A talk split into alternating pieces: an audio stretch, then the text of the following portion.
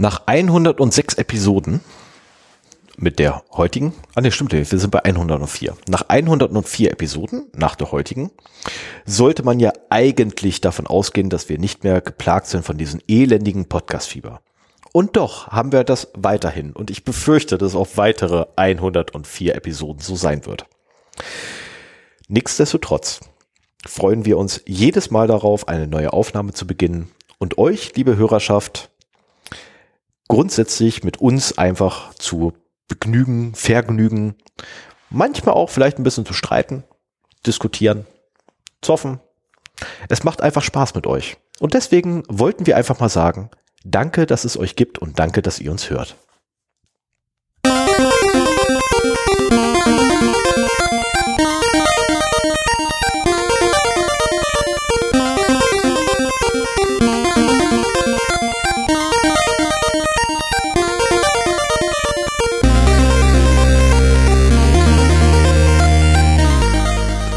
Zero Day, der Podcast für Informationssicherheit und Datenschutz.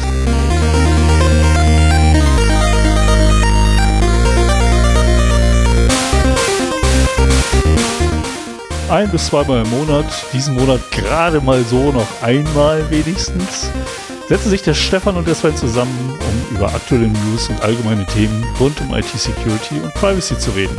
Hallo Stefan. Hi Sven.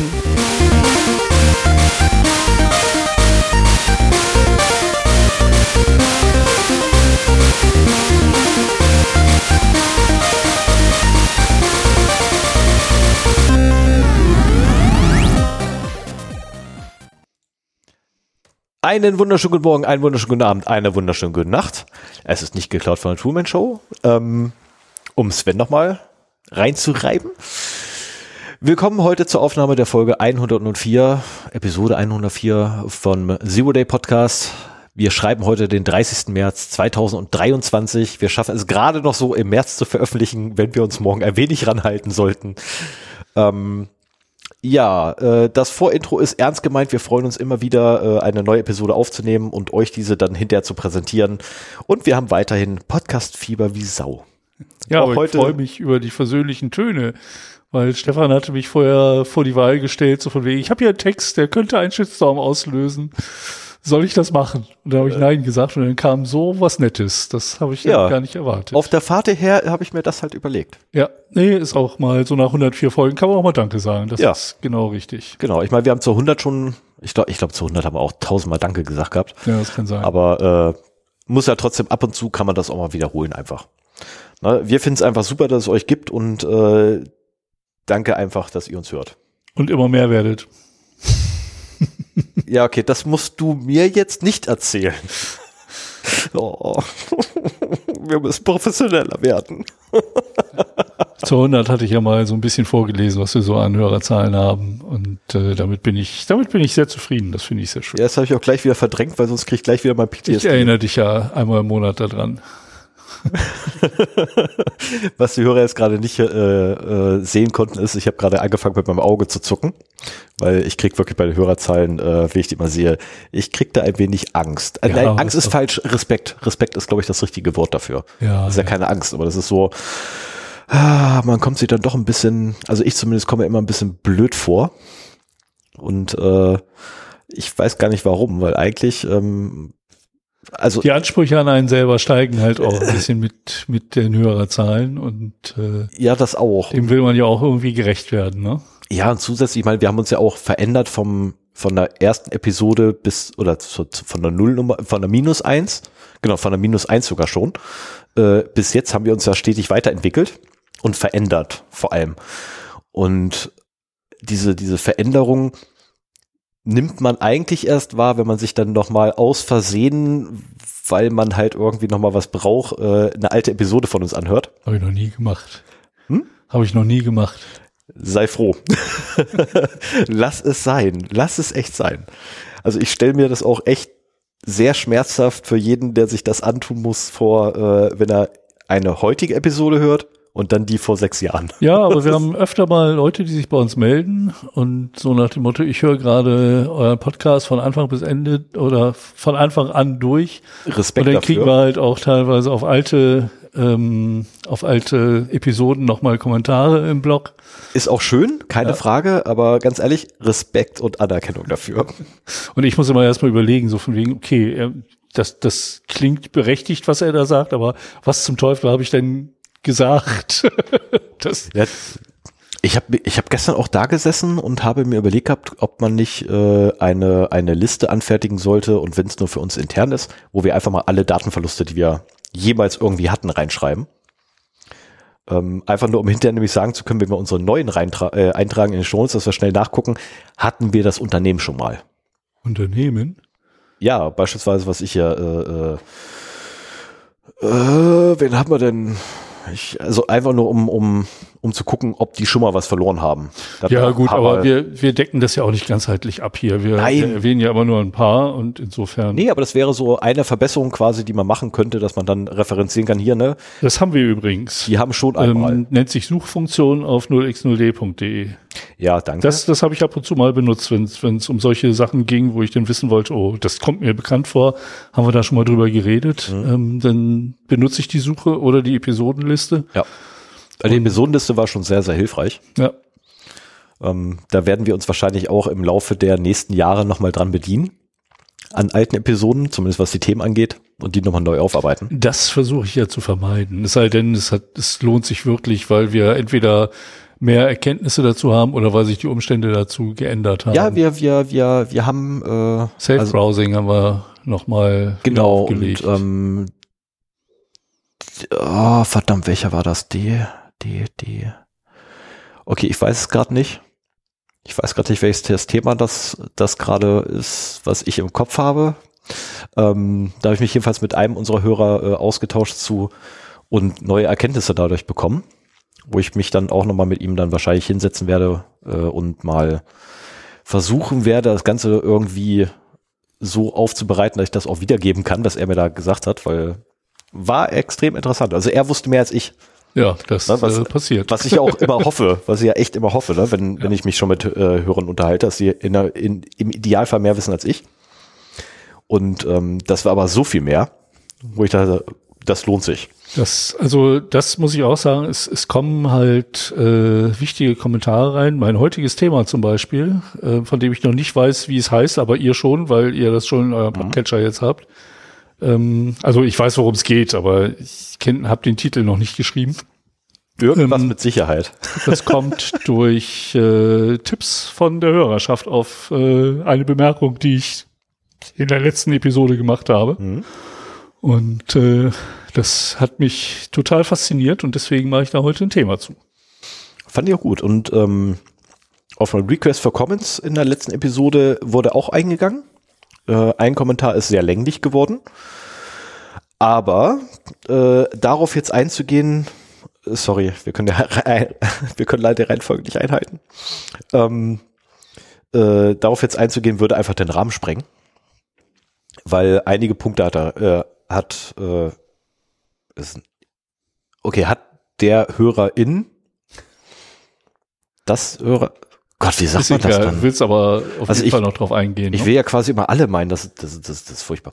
Also jedenfalls äh, der Mensch, ha, der Mensch, äh, welcher den Kommentar geschrieben hat, hat in einigen Punkten recht, ähm, hat mir auch auf einen Umstand hingewiesen, äh, den ich zwar im Kopf hatte, den ich aber während der Episode vergessen habe zu erwähnen. Ähm, das ist so äh, der Umstand, ähm, ich kann es einfach.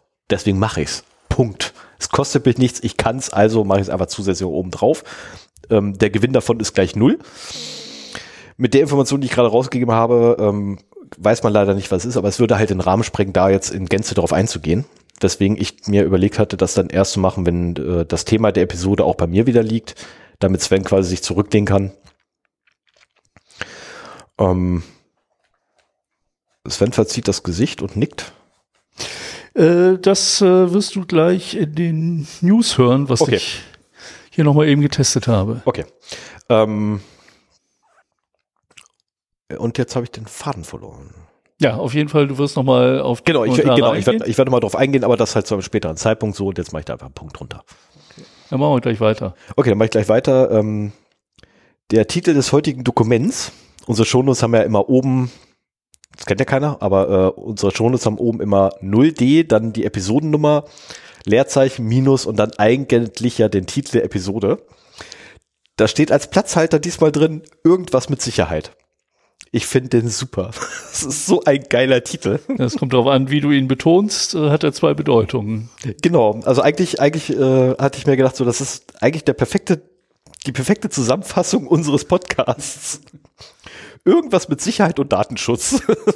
das ist ganz oft, dass wir äh, direkt nach der Episode äh, neue Shownotes anlegen, wo wir halt unsere gefundenen News und Datenverluste und sowas rein schmeißen und äh, oftmals steht noch gar nicht fest, zu welchem Thema denn gesprochen wird und dann steht da nur Stefans Thema oder Sven muss sich wieder was ausdenken oder so und diesmal habe ich halt hingeschrieben irgendwas mit Sicherheit oder irgendwas mit Sicherheit. Ja, irgendwann stand da auch mal Stefan ist dran. Haha. Genau. Das fand, das fand ich gut. Den fand ich gut, weil es so ein Zeitpunkt war, wo ich null Ideen für ein Thema hatte. da hätte ich fast ein Notfallthema nehmen müssen. Ja, ich habe jetzt schon das heutige Thema vorbereitet und das nächste weiß ich auch schon, dass ich machen werde in zwei Episoden. Okay, ich weiß, ich weiß nur das nächste Thema aktuell. das ist besser als sonst. Ja, ich weiß, ich weiß. Es ist nur die Frage, ja. wann ich dazu komme. Juti, damit habe ich meine durch. Jetzt bist nee, du hast noch was zum zu Random Number Generator Seeds. Nee, das ist von dir eingetragen worden. Was? Ja. Der ist von dir eingetragen? Ach ja. Der ist von dir eingetragen? Ja, wir hatten, also hinter, Hintergrund des Ganzen ist, wir haben einen Kommentar gekriegt, dass man auch durchaus mit Hilfe eines ähm, Aquariums ähm, random, äh, random Numbers oder Randomness generieren kann. Genau, das war nämlich in der letzten Episode auch Thema, wie man genau. wirklich zufällige Zahlen äh, erzeugt. Genau, das ist tatsächlich gar nicht so einfach, wirklich einen Zufall zu erzeugen. Äh, man muss ziemlich einen Aufwand betreiben. Äh, ich habe nachgeguckt gehabt, nachdem was mit dem Aquarium erwähnt wurde in den Shownotes, äh, äh, in den Kommentaren, habe ich dann gleich erstmal nachgeguckt und gedacht so, ja, okay, kann man machen, aber ich habe auch meine beste Freundin gefragt, ChatGPT, die auch sagte, ja, kann man machen, aber ähm, und Sven hat wieder was rausge rausgesucht dazu, wozu er jetzt gleich was sagen wird, weil ich habe keine ja, Ahnung, was du rausgesucht hast. Ich, ich, äh, also ich muss dazu sagen, wir wollten eigentlich viel früher aufnehmen und ich habe äh, meine Vorbereitung schon vor drei Wochen abgeschlossen gehabt. Äh, der ist hier voll durchgegangen, weil ich dachte, das wäre eher so ein Thema von dir. Aber ähm, ja, ich habe einen Link gefunden, wo es wirklich darum geht, äh, generating random numbers with a fish tank Ah, und äh, da werden halt Fotos von äh, einem Aquarium gemacht mhm. und daraus werden halt äh, zufällige Zahlen generiert. Und okay. ich denke, das, das ist ein bisschen aufwendig, mhm. aber es ist auf jeden Fall eine Methode, wie man das machen kann. Wen das interessiert, der findet äh, den Link in den Shownotes und kann sich das genauer angucken. Jo. Das, das äh, Tool heißt Bubble RNG. Finde ich sehr schön. Finde ich nett. Ja. Ja, machen wir gleich weiter. Genau. Ähm, wir haben mittlerweile eine, anscheinend eine Relevanz erreicht, wo äh, wir auch für Marketing und PR-Abteilungen interessant werden und kriegen ab und zu mal so das Angebot ähm, für Interviewpartner. Und das Schöne ist, wenn auf diesem, dieser E-Mail, die wir dann bekommen, die immer sehr gut ausformuliert ist und so weiter, wo ange, meistens wird uns der Chef angeboten von irgendeinem Unternehmen und der äh, Marketingpraktikant äh, schickt das an uns oder sowas. Und wenn da, äh, lieber Herr Ebeling oder sehr geehrter Herr Hauptmann, am Anfang der E-Mail steht, dann äh, lesen wir eigentlich meistens gar nicht mehr weiter, weil wir ja. dann schon wissen, dass das jemand ist, der äh, ja unseren Podcast nicht hört. Wir sind hier ja wirklich äh, immer mit dem Du unterwegs. Wir haben auch euch immer geduzt und auch in unseren Hörertreffen. Äh, das, äh, und daran erkennt man meiner Meinung nach schon, dass jemand unsere Webseite gefunden hat. Ah ja, das ist ein IT-Security-Podcast, dem bieten wir es mal an, das zusammen mit ganz vielen anderen. Und die haben noch nie eine Folge von uns gehört. Nein. Und insofern ähm, das habe ich da auch keine, keine Lust drauf, dann mit irgendjemandem zu sprechen und hier vielleicht das Sie einzuführen in einer Podcast-Folge. Ähm, ich muss dazu aber sagen, wenn aus der Hörerschaft interessante Themen kommen oder auch Leute sich melden würden, Äh, so nach dem Motto, hier, ich höre euch schon so und so lange, ähm, habt ihr nicht mal Bock darüber zu sprechen? Ich habe da, äh, ich weiß da was drüber mhm. oder ich arbeite in dem Bereich schon sehr lange. Ähm, dann wäre das durchaus eine Maßnahme. Wir hatten ja auch hier einmal den Marcel äh, fürs Thema Pentesting. Das ist auch über so einen Kontakt zustande gekommen. Das sehr gerne, weil das sind dann eben Leute, die unser Format kennen, die wissen, was so abgeht und wieder die genau, Tonlage das, ist bei uns. Genau, dass ich auch ab und, und zu mal meine sich einlassen, habe. wenn sie hier äh, in den Podcast kommen. Und das sehr gerne. Das passiert eigentlich fast zu selten. Ähm, aber diese Marketing-E-Mails, die könnt ihr euch sparen. Äh, die ja. werden wegignoriert, weil wir die kommen äh, mit, also, mit Außenstehen da nicht unbedingt so reden. Ja, nicht, nicht mit Au also ich würde jetzt nicht sagen mit Außenstehen, bei mir liegt es eher daran, ähm, jemand, der mich anschreibt, jetzt im Kontext vom Podcast, jemand, der mich anschreibt mit lieber Herr XY, ähm, der hat definitiv den Podcast nicht gehört und weiß nicht, dass ich auch beim Beleidigen einfach alles gnadenlos durchbeleidige wenn, seinem, äh, wenn ich Bock drauf habe. So, und wenn ich halt mal fünf Minuten kriege während eines Interviews, dann wird halt der Interviewpartner unter Umständen ja, auch ein bisschen ja was abkriegen. Noch nicht passiert. Äh, unsere ne, unsere wenigen auf, Interviewpartner bisher. Klopf gut. auf Holz, keine Frage, ne? Aber ähm, wenn, wenn jetzt beispielsweise, nee, mir fällt nicht, ja doch, also wenn wir jetzt zum Beispiel Elon Musk hätten, ähm, werden wir niemals haben. Äh, Wollen wir eigentlich den auch würde ich, nicht. Also ganz ehrlich, den würde ich irgendwann einfach anfangen durchzubeleidigen. Ah, ja. Weil der, weil der stellenweise einen solchen Stuss von sich gibt. Ja, aber genau deswegen hat er hier bei uns auch nicht zu suchen. Nein, oder, oder ähnlich. Wie gesagt, den wird es auch hier niemals geben, ne? aber das wäre halt so, ähm, also irgendwann ist halt auch meine Fähigkeit, mich zusammenzureißen, vorbei. Ähm, das musste auch leider mein, mein, äh, mein Geschäftsführer hat das auch schon ein paar Mal schon mitgekriegt gehabt. Jetzt ähm, Jetzt hast du die letzten, die sich noch überlegt haben, sich mal bei uns zu melden, weil sie ein spannendes Thema haben, vergrault. Nee, das ist, das ist, äh, wenn es ein spannendes Thema ist, immer gerne, keine Frage. Aber wenn, wenn halt äh, der Gesprächspartner haufenweise Dünnpfiff von sich gibt, man ihn mehrfach darauf hinweist, so typisch beratungsresistenten Menschen vor sich hat, ähm, dann schlägt irgendwann einfach meine Mentalität durch. Das ist, äh, ist leider so. Ich kann es nicht ändern. Es tut mir jedes Mal hinterher auch leid. Ja. Und ich entschuldige mich in der Regel auch. Die, ähm, die Motivation hinter solchen Mails ist ja meistens irgendwie entweder die, die Firma bekannt zu machen ja. oder ein Produkt bekannt zu machen. Es gibt unwahrscheinlich viele kostenlose äh, Webveranstaltungen zu solchen Themen.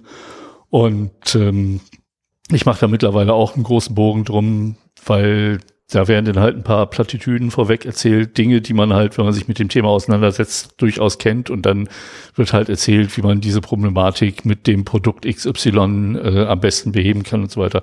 Das, das hat hier keinen, das ist äh, keinen Platz. Ich muss allerdings, äh, es wird in dieser Sendung, es wird ja, in dieser Sendung es hat, es äh, unbezahlte Werbung geben. Diesmal, es wird in dieser Werbung, dies, äh, in dieser Sendung diesmal unbezahlte Werbung geben. Das ähm, finde ich jetzt nicht gut. Da führt wir haben, kein Weg dran vorbei. Wir haben gesagt, dass es keine Werbung geben wird. Nee, nee, das, das ist auch, damit, das ist auch keine Werbung in dem Sinne, aber ich muss halt äh, auf ein Produkt eingehen, äh, das ich sehr spannend finde. Und äh, Okay, ah, okay, ja, okay, jetzt, okay, ich weiß, worum es geht. Äh, okay, ja. Dann habe ich nichts gesagt, behauptet, das geht, wobei weiterhin ähm, Werbung hat ja keinen ja, Platz. Ja, ja. Ähm, und du hast also es, es, es wird wahrscheinlich durchaus hier einmal ein Gast zu uns kommen, der ein bestimmtes Produkt eines bestimmten Unternehmens vorstellen wird. Das Wobei die E-Mail ist auch schon Monate her. Wenn du da noch nicht im Kontakt bist, dann wissen die gar nicht mehr, worauf du. Also ich weiß nicht, welche E-Mail du meinst, aber ich bin da im Kontakt. Ach so, okay, ne? Ja, ja, ja wer macht das? Ähm, ich, ich, wie gesagt, ich weiß nur nicht genau, welche E-Mail du meinst, aber egal, das können wir nur was hinterher erklären. Ähm, Hinter, Hintergrund, warum das tatsächlich, also solche Sachen sind da wirklich Ausnahmen. Äh, Hintergrund ist aber, es sind die einzigen Anbieter einer solchen Lösung. Es gibt keine anderen dafür. Ja. Ne, ähm, inklusive, da hängen mehrere Patente dran, äh, gibt's halt so nicht nochmal. Und deswegen, ich find's interessant, Einfach, einfach ne, generell interessant und völlig wertfrei versuche ich dann da ranzugehen und nicht, äh, das ist auch einer der Gründe, warum alles ein bisschen länger dauert mitunter. Zum einen, weil ich mich da noch einlesen muss in die Gesamtthematik und zum anderen, äh, weil ich halt versuche oder versuchen möchte, das möglichst ohne Seitenhieben äh, ablaufen zu lassen, weil es muss sie sein. Ja, wenn, wenn jemand zu uns kommt, dann soll auch nett behandelt werden. Auch wenn es halt das ist. So. Also, um das Ganze zu einem guten Ende zu führen, wenn ihr ein interessantes Thema habt, wenn ihr Bock habt, bei uns mal im Podcast aufzutauchen, äh, ohne ihr könnt, jetzt. Ihr könnt auch gern gern persönlich vorbeikommen und euch mit hier am Tisch setzen, wobei das dann ein bisschen eng werden könnte. Ja, wir haben, wir haben zumindest noch einen Stuhl und wir kriegen noch ein weiteres äh, wir Headset haben auch noch, hier angeschlossen. Wir haben ja auch noch eine Zweisitzer-Couch. Genau. Nee, äh, sehr gerne. Wie gesagt, gerade aus der Hörerschaft, äh, die Leute, die unser Format kennen und Bock haben, sich dem auszusetzen, äh, sehr, sehr gerne. Wir sind immer für interessante Themen offen. Ich bin total äh, froh. Danke Marcel nochmal für das Thema, weil das war wirklich etwas, was ich mir nicht theoretisch aneignen wollte, sondern jemand aus der Praxis haben wollte. Und äh, das hat gepasst wie ja sonst was auf einmal. So, ähm, dann soll ich mal weitermachen? Machst du mal weiter. Genau, dann fange ich mal mit den Datenverlusten an für dieses Mal. Ähm, dadurch, dass wir so eine große Pause jetzt hatten von fast einem Monat, nee, von über einem Monat, ähm, ich kann ich leider alle, nicht alles reinnehmen, was ich mir rausgeschrieben hatte. Aber äh, so die Sachen, die ich am interessantesten fand, die habe ich halt hier mal wieder drin. Und das beginnt am 27.02.23 ähm, mit einer Meldung über LastPass. In der Vergangenheit ist LastPass ja schon, äh, musste ja zugeben, dass äh, sie schon gehackt wurden, wurde aber immer gesagt, so nein, es ist kein Vault Data. Es ist doch gar nichts Schlimmes passiert. Ja, genau. Also das angefangen hat damit Salami-Taktik mäßig. Genau, angefangen war ja, ist doch gar nichts passiert. Okay, ja, da war dann was, vielleicht, ja. Also es kam mir ein bisschen vor wie Monty Python wenn sie, wenn sie hier beim Leben des Brian dastehen, so, was haben die Römer uns jemals gegeben? Also so, so ungefähr kam es mir vor. Ne? Wenn ja. du dir so die, alle Aussagen von, von LastPass anguckst, es wirkt wirklich so. Ja, ja gut, okay, da war halt jemand bei uns im System. Musste LastPass eben doch nochmal die Hosen runterlassen und zugeben, dass äh, Backup-Daten aller Kundentresordaten, einschließlich verschlüsselter Passwörter und entschlüsselter Authentifizierungsseeds, ganz oh. wichtig, oh. ähm, verloren gegangen sind, so dass halt auch äh, One-Time-Passwort äh, Schlüssel neu erstellt werden müssen, mhm. weil eben die Seeds geleakt sind. Ähm, wie kam das? Äh, es ist ein DevOps-Engineer gehackt worden, der einer von wenigen, die auch auf diese Daten überhaupt Zugriff hatten, ähm, mit Daten aus den vorangegangenen LastPass-Leaks und der Tatsache, dass dieser äh, Engineer eine veraltete Version von Plex auf seinem Rechner hatte. Das ist so ein Medienserver. Mhm. Und äh, darüber haben sie halt dann äh, weiter ihren Zugriff erweitern können. Und äh, da sieht man halt mal wieder, wie wichtig es ist, seine Installation, wir kommen da heute noch ganz, ganz intensiv dazu, die Installation auf seinem Rechner aktuell zu halten. Nee, das hat noch einen anderen, ähm, also der Grund, warum ich den Kopf schüttelte, ist ein anderer. Dienstlich und privat gehören nicht gemischt. Das Punkt. Auch. Ausrufezeichen, Punkt. Na, äh, ich ich mache mit meinem dienstlichen Notebook keinen privaten Kram, ich mache mit meinem privaten Rechner keinen dienstlichen Kram. Ende. Also, nee. Hätte er wahrscheinlich, also reine Spekulation gerade, aber ich gehe mal davon aus, hätte er dienstlich und privat strikt getrennt und zwei verschiedene Geräte gehabt, wäre das nicht passiert. Weil da hätte er da kein Plex drauf gehabt. Hoffentlich.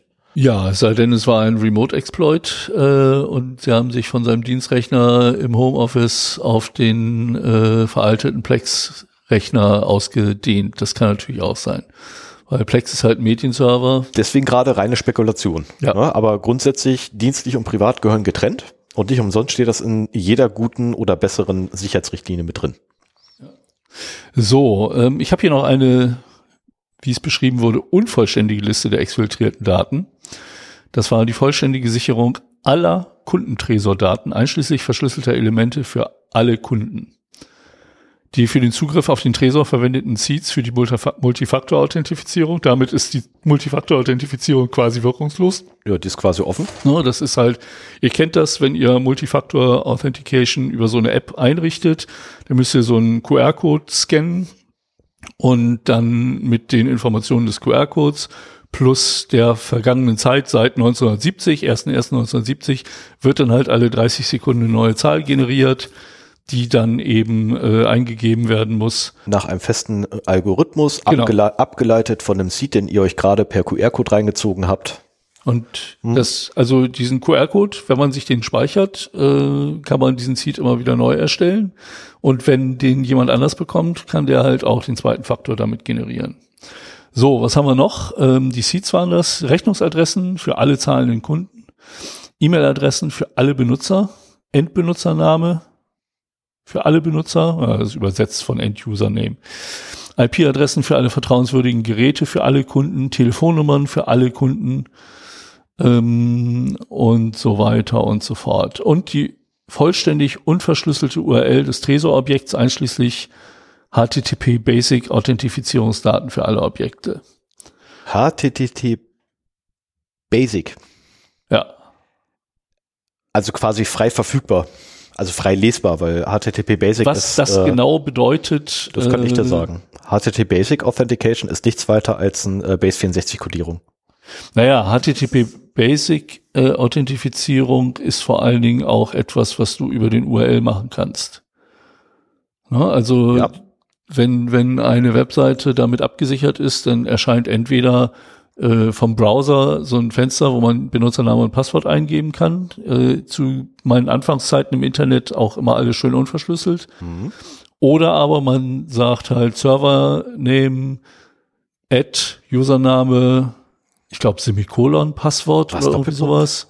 Ich Das auch wird genau. irgendwie getrennt und Ja, dann ja. kann man das halt auch als GET-Request gleich abschicken und damit halt in dem URL die Authentifizierungsdaten mitgeben, was natürlich doof ist, wenn es unverschlüsselt ist. Du hast übrigens äh, den Punkt davor ausgelassen. sehe Ja, ich damit gerade. kann ich nichts anfangen. Damit kannst du nichts anfangen. Nee. Okay, das ist die äh, Iteration, die durchgeführt wird oder die Anzahl der äh, Hash-Durchläufe für das Passwort. Okay. Was bedeutet, wenn du das Ding hast, vereinfacht das dein, äh, dein Brute Force. Oder dein Angriff. Ach so, die werden mehrfach gehasht, nicht nur einmal. Genau, also Ah, ähm, okay. das Notebook hier zum Beispiel hat eine Iteration eingestellt von, ich glaube, 10 oder 15.000 Durchläufen.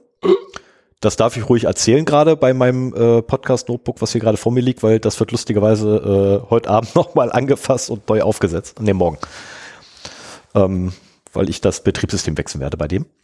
Aha. Ähm, Oh. Der Rechner bei mir zu Hause, nö, ist total easy. Ja, ja, ja, ja, total easy. Hey, ist Linux. und nächste Folge sitzen wir hier wieder und haben Audioprobleme. nein, tun wir nicht. Tun wir nicht. Die Einstellungen von Reaper übernehme ich alle mit. Okay. Äh, und bei mir zu Hause Merkt ist euch diese Worte. die Einstellungen bei meinem Tower zu Hause sind ebenfalls fünfstellig, die Iteration. Ähm, und wenn du das weißt, kannst du halt alles darüber hinausgehende schon mal wegschmeißen und halt hast halt immer genau den Ablauf. Du hast einen äh, der variablen Werte da drin. Wenn ein Passwort-Hash gespeichert wird, wird, denn nicht, wird das Passwort nicht einmal gehasht, sondern x-mal? Ja, n-mal, ja. Und das ist vier- bis fünfstellig? Es kommt auf deine CPU an. Okay, das wusste ich noch nicht. Also bei, bei Lux, also hier die, die Standardverschlüsselung, äh, Festplattenverschlüsselung von Linux, äh, kommt es tatsächlich auf deinen Prozessor an.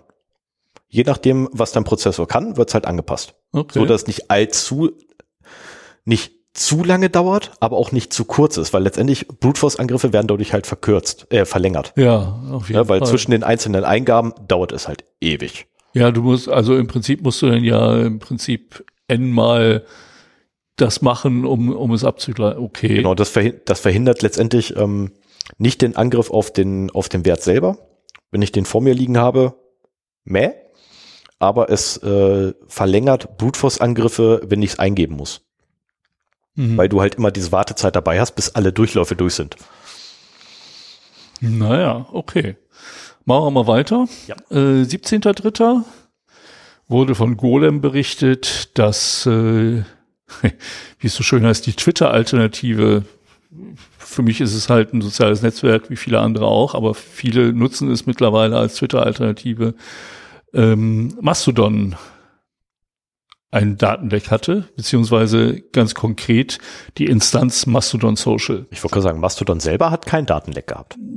Jein, also äh, Mastodon Social ist halt die, ja, die große Präsenz, die halt auch von den Machern von Mastodon ähm, betrieben wird.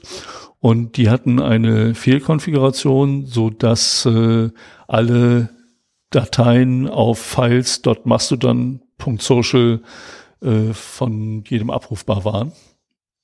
Sind sie das nicht sowieso?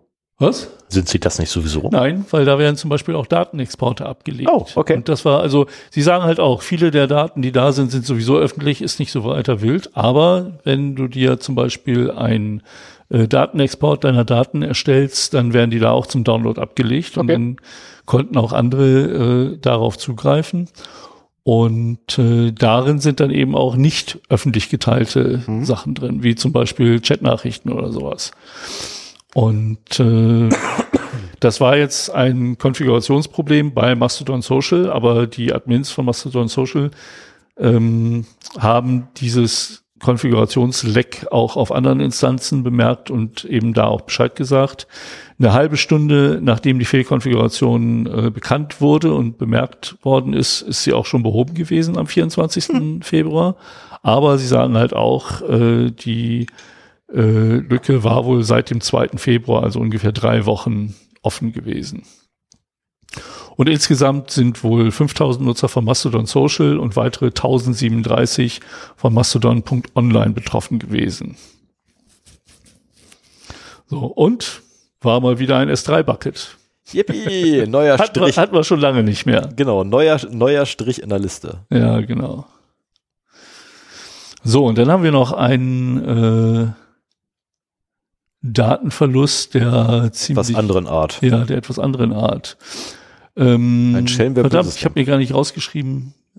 Ah ja, doch. Darf, Ein darf, ich vorher, darf ich vorher meinen Kommentar dazu? Ich wollte vorhin erst einen Kommentar reinschreiben, habe mir das dann allerdings verkniffen und ich möchte ihn nämlich ganz gerne, bevor du vorträgst, worum es geht, würde ich ganz gerne doch Kommentar keinen Sinn, einen Kommentar auf etwas, was noch gar nicht. Doch. Glaube mir, wenn du ihn gleich hörst, ja. Früher haben wir immer Witze gemacht, ähm, dass die geilsten Drogenpartys von der Polizei durchgeführt werden, weil aus der Asservatenkammer ja regelmäßig Drogen verschwinden. Ist kein Witz, also es ist wirklich so. Ne, bei der Polizei, beziehungsweise wer auch immer dann im Besitz der Drogen ist, also in der Regel, Behauptung hier. in der Regel verschwindet da immer irgendwie was von. Auf dem Weg bis zur wirklichen, äh, bis zur wirklichen Ver äh, Verurteilung. Ähm, da gab es einen ganz klassischen Fall irgendwie mit, äh, mit 1,5 Kilo erwischt und zum Schluss mit wegen 250 Gramm dran gekriegt. Hast du da eine Quelle für, wenn Äh, du sowas hier ich. behauptest? Das Die wäre schön, wieder. wenn du das noch in Die die. Shownotes packst. Die finde ich wieder. Ähm, früher wurden darüber Witze gemacht. Äh, ganz ehrlich, wenn es dann um das geht, was du gleich bringst, da ist mir nicht mehr zum Lu Witze machen zumute bei. Also Nee. da, dafür geht mir alles. Das ist auch alles andere als lustig. Ähm, was ist passiert? Ein Landgericht, ich weiß jetzt gerade nicht welches, hat äh, ein hat Daten zu einem Gutachter in Berlin schicken wollen. Und zwar ging es darum dabei um einen USB-Stick, der äh, Aufnahmen von sexuellen Missbrauchshandlungen an einem Kind und der Vernehmung dieses Kindes enthielt. Also wirklich sensibelste Daten jeglicher Art. Und ähm, diese Daten wurden auf einen USB-Stick gespielt und per Post an den Gutachter geschickt. Und beim Gutachter kam ein leerer Briefumschlag an. Da war ein Loch drin und der USB-Stick war weg. Jetzt fairerweise muss man sagen, äh, es ist unklar, ob das irgendwie in der Sortiermaschine rausgedrückt worden ist oder äh, bewusst entfernt worden ist. Keine Ahnung. Ich meine, einem Briefumschlag sieht man nicht unbedingt an, was da drin ist. Man kann höchstens fühlen, wenn da ein USB-Stick drin ist. Aber diese Daten waren halt auch unverschlüsselt und damit ist halt auch gegen eine interne Richtlinie verstoßen worden, dass eben sowas nicht unverschlüsselt verschickt werden darf. In der Folie des Adressfensters war übrigens das Loch. Ah, okay. Also das ist nicht rausgedruckt. Da war jemand neugierig. Da war jemand, da war entweder jemand neugierig, was da, was da drauf sein könnte, oder hat so viel, also es gibt zu viele Möglichkeiten. Es gibt wirklich zu viele Möglichkeiten. Wir könnten nur Aber wenn rumspekulieren. das im Adressfenster war, dann konnte man ja quasi nicht sehen, an, äh, dann war der USB-Stick ja quasi vor der Adresse. Das wäre jetzt auch meine Vermutung, dass da einer ähm, nicht noch das Papier genommen hat, ordentlich gefaltet hat und in die, Wei- in die Falz, äh, in die, in die Faltung quasi das Ding reingepackt hat, sondern vorne mit reingeschmissen.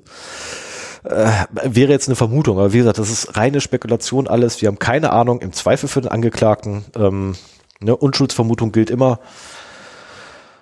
Es ist Ja, aber es, also der, der Punkt ist halt der, solche Daten verschickt man nicht unverschlüsselt in einem Briefumschlag Ja. auf einem USB-Stick. Also es gibt heutzutage, also und, und wenn er nur verschlüsselt gewesen wäre, Hätte ne? gereicht. wenn dann irgendwie den den Key äh, per Telefon oder auf einem anderen Weg Per äh, dem E-Postbrief. Gutachter zukommen lassen. Ja, eben nicht Brief. per E-Postbrief. Oder hier per besonderem elektronischen Postfach. Ja, super. Das ist auf jeden Fall ähm, ein herber Verstoß und die Landesdatenschutzbehörde ermittelt auch äh, in diesem Fall wegen eben der heikel, Ja. heiklen Daten, die auf diesem Stick drauf waren. Das Landgericht Schwerin war es übrigens. Ah ja. Also auch noch von Berlin nach Berlin. Und ich meine, da, da gibt's trotzdem, da gibt's auch Schwerin und digitale Wege, sind zwei die durchaus verschiedene sicher Sachen. sind. Was? Schwerin und Berlin Ach, sind zwei- Schwerin. Sorry, ich nuschel. Es ist, Okay, ja, ich habe dabei selber gesprochen, deswegen habe ich das nicht gehört. es wird meine Aussprache sein. So, dann haben wir noch den 31. 21.3. Ähm, Ferrari, der Hersteller von Luxusrennwagen, hatte auch einen Daten äh, Data Breach, eine Datenschutzverletzung. Und zwar haben die auch eine Lösegeldforderung erhalten und haben dann äh, eben auch zugeben müssen, dass Daten exfiltriert worden sind. Ähm, Natürlich wurde ein führender globaler Drittanbieter für Cybersicherheit sofort in die Untersuchung Ja. äh, einbezogen. Und Ferrari sagt, dass die bei dem Vorfall offengelegten Kundeninformationen, Namen, Adressen, E-Mail-Adressen und Telefonnummern enthalten. Also was, was bedeutet, wer auch immer die Daten hat, der weiß jetzt, wo die Autos stehen. Ja, zum Beispiel. Unter Umständen. Oder weiß, dass das Ferrari-Kunden sind und kann entsprechende Phishing-Mails machen. Das sind wahrscheinlich Ja. auch eher äh, wohlhabende Kunden. Ja, da, da lohnt es sich wahrscheinlich auch vorbeizulaufen. Ah, Ich habe versucht rauszubekommen, welche Ransomware-Gang das war.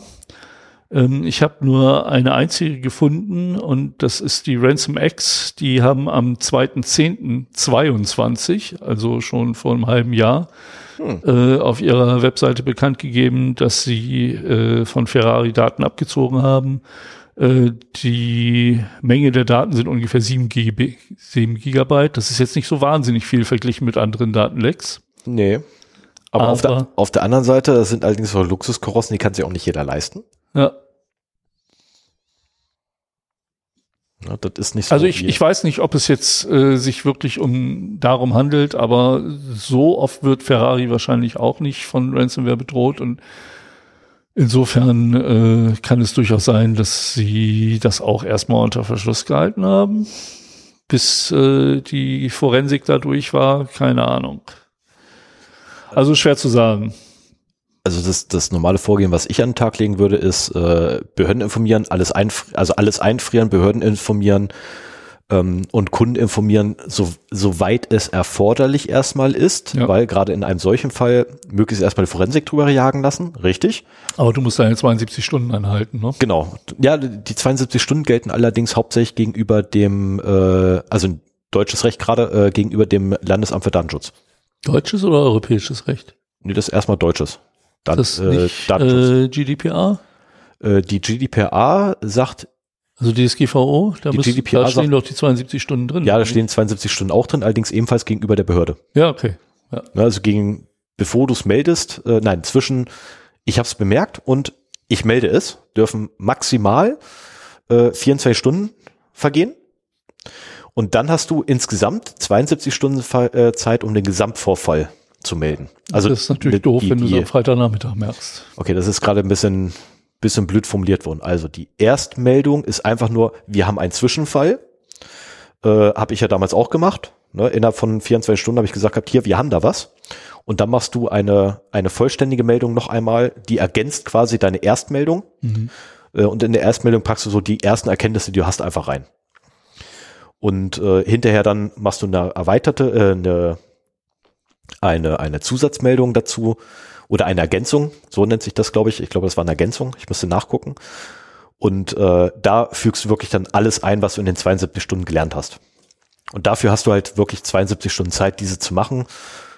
Ähm, mir wollten sie damals ankreiden, dass ich angeblich zu spät reagiert hätte. Äh, ich habe den dann einfach als Antwort darauf ähm, die Screenshots geschickt, die ich gemacht habe, habe den auch nochmal gesagt gehabt, innerhalb von zwölf Stunden, äh, innerhalb von zwei Stunden haben wir euch das gemeldet.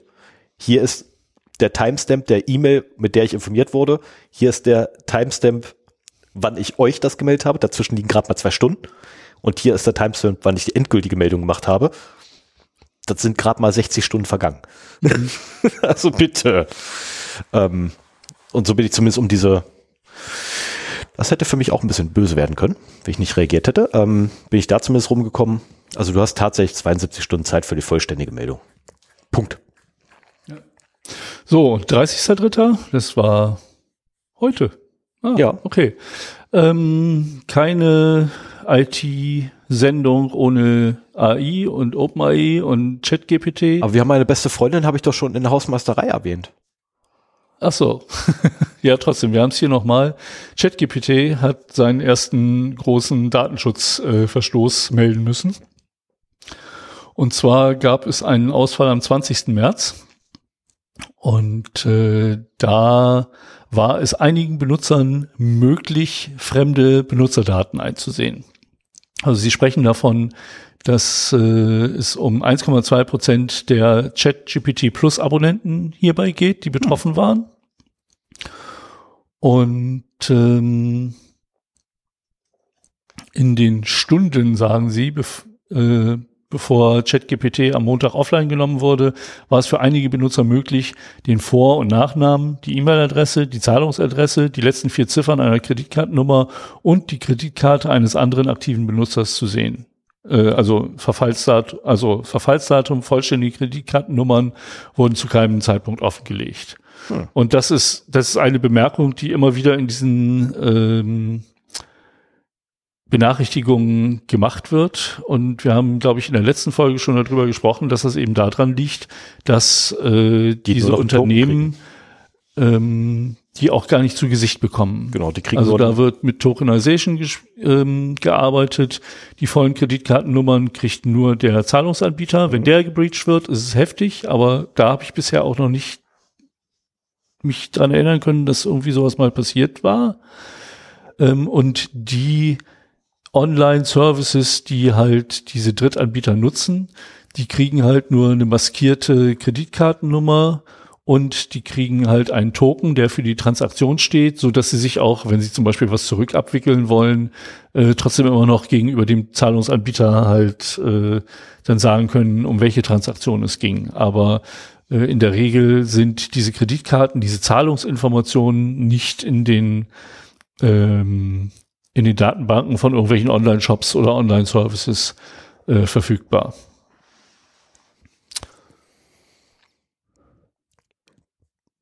Du bist dran. Ich brauche kurz eine Minute. Ich habe gerade. Oh, oh, da, da, da, rutscht mir gerade wieder das Herz weg. Ich habe gerade aus Versehen kurz was nachgucken wollten, äh, wollen, weil ich der Meinung war, gab es da nicht was von Klarna ähm, bezüglich Zahlungsanbieter und äh, Probleme mit Daten. Ja, dabei habe ich natürlich die typische Tastenkombination. Wir machen einen neuen Tab auf, gedrückt. In Reaper woraufhin Reaper etwas gemacht hat und ich jetzt gerade Panik hatte, dass deine Spur weg ist. Nein, sie ist nicht weg. Ich habe jetzt zweimal deine Spur, aber die eine hat halt nicht allen Inhalt drin, aber es macht nichts. Die hat der andere komplett alles. Oh, so ein Mist. Ich habe aus Versehen eine neue Audiospur für dich mit angelegt. Okay, ich habe eine zusätzliche Spur. Genau, ich habe jetzt von dir zwei Spuren, das heißt, sie auch so laufen und hinterher schmeißt die andere weg. Okay. Ist ja okay, also nichts Schlimmes passiert, aber äh, oh, das muss man auch erstmal verkraften. Himmel. So ein Mist. Okay, ähm, gucke jetzt nicht nach, ob Klarna da was hatte. Ich bin aber der Meinung, irgendwas war mit Klarna gewesen. Klarna war ähm, bei den letzten äh, Big Brother Awards ein ja, unter anderem ein Gewinner. Ja, das war das war das. Ja, ja, ja, genau, das war das. Ähm, der heutige Datenverlust wird, wird gesponsert von dem äh, US-amerikanischen Startup Telehealth. Ähm, ah, ne, hoppla, den US-amerikanischen Telehealth-Startup Cerebral, ähm, die aus Versehen Millionen von Patientendaten mit ihren Werbepartnern und sozialen Netzwerkpartnern geteilt haben. Ui. So 3,1 Millionen Patienten da, äh, sind betroffen. nur in den Vereinigten Staaten zum Glück. Äh, die sind geboomt zur, äh, zur Covid-Zeit. Und sie haben halt aus Versehen halt wirklich personenbezogene Daten und wir reden hier von Artikel 9 personenbezogene Daten, also auch Gesundheitsdaten sind mit betroffen, äh, haben sie halt aus Versehen an Facebook, Google, TikTok und den ganzen anderen Startradatz, den man so hat und die ganzen Werbepartner mit rausgegeben. Ähm, weil sie nämlich in ihre ganz tolle, ich hasse dieses Wort, ähm, App, also in ihre Applikation, die sie fürs Mobiltelefon haben, ähm, so Tracking-Pixel und so Code-Snippets eingebaut haben und darüber dann quasi die Daten aus Versehen mit verbreitet haben. Äh, und das sind nicht gerade unschöne, äh, nicht gerade schöne Daten. Ähm, fangen wir mit den netten an. Das ist so Name, Telefonnummer, E-Mail-Adresse. Okay, Geburtsdatum. Damit haben wir schon mal eindeutig. IP-Adresse, die Client-ID, die interne, dann andere demografische Informationen, Informationen zur äh, Subscription äh, Plans. Verschreibung. Hm? Verschreibung. Nee, äh, äh, Sub Subscription Plan ist der. Ähm, Ach so, Abonnement. Äh, genau, Abo, Abo, Abo-Plan. Ähm, den Typ des Plans, der abgeschlossen wurde, äh, die Termindaten, äh, andere Buchungsinformationen, also Terminbuchungsinformationen, ähm, die Behandlungsdaten, andere klinische Informationen, ähm, Gesundheits-, Versicherungs- und ähm, äh, Apotheken-Benefits. Ich übersetze das hier gerade on the fly, deswegen hackt das gerade ein bisschen.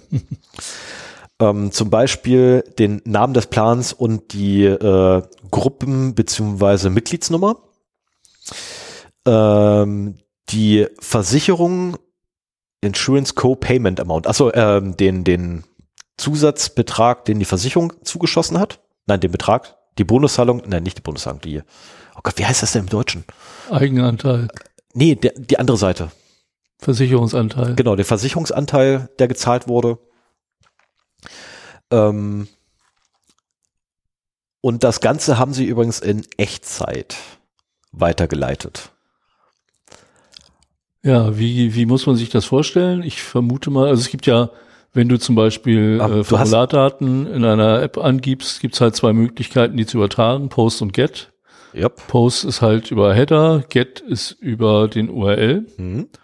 Und äh, Get hat halt den schönen Vorteil, dass du, wenn du jetzt meinetwegen einen äh, API-Request machst oder die Daten irgendwo hinschickst, dann hast du halt ein URL, wo das alles drinsteht.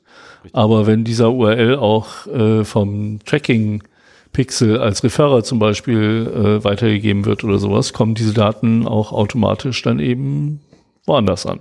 Es ist halt unschön, dass die Daten weg sind. Also den genauen Weg, wie sie abhanden gekommen sind, äh, den genauen technischen Weg dahinter, ähm, kein blassen Schimmer. Muss ich ganz ehrlich gestehen, hatte ich auch keinen, keine Lust mehr nachzugucken und nachzuverfolgen. Ähm, weil es einfach so heftig ist, weil was auch mit weggekommen ist, sind übrigens die Behandlungs-, also die, die Sitzungen, mhm. ähm, sowie die verschriebenen ähm, Behandlungen.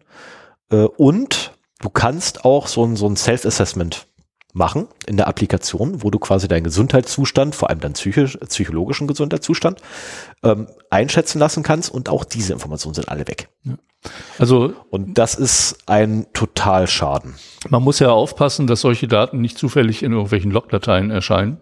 Ja. Und genauso muss man halt aufpassen, dass diese Daten nicht auch in irgendwelchen Tracking ja, bei äh, Werbetreibenden. Entsche äh, ich mein, ne? Deswegen denke ich, dass das der Weg ist, äh, wie das passiert ist. Wenn, wenn ich mir jetzt einfach vorstelle, dass so ein, so ein, so ein Mensch, der mit Depressionen zu kämpfen hat oder mit depressiven Verstimmungen zu kämpfen hat oder beliebige Bezeichnungen dafür hier einfügen ähm, und dann ein Werbetreibender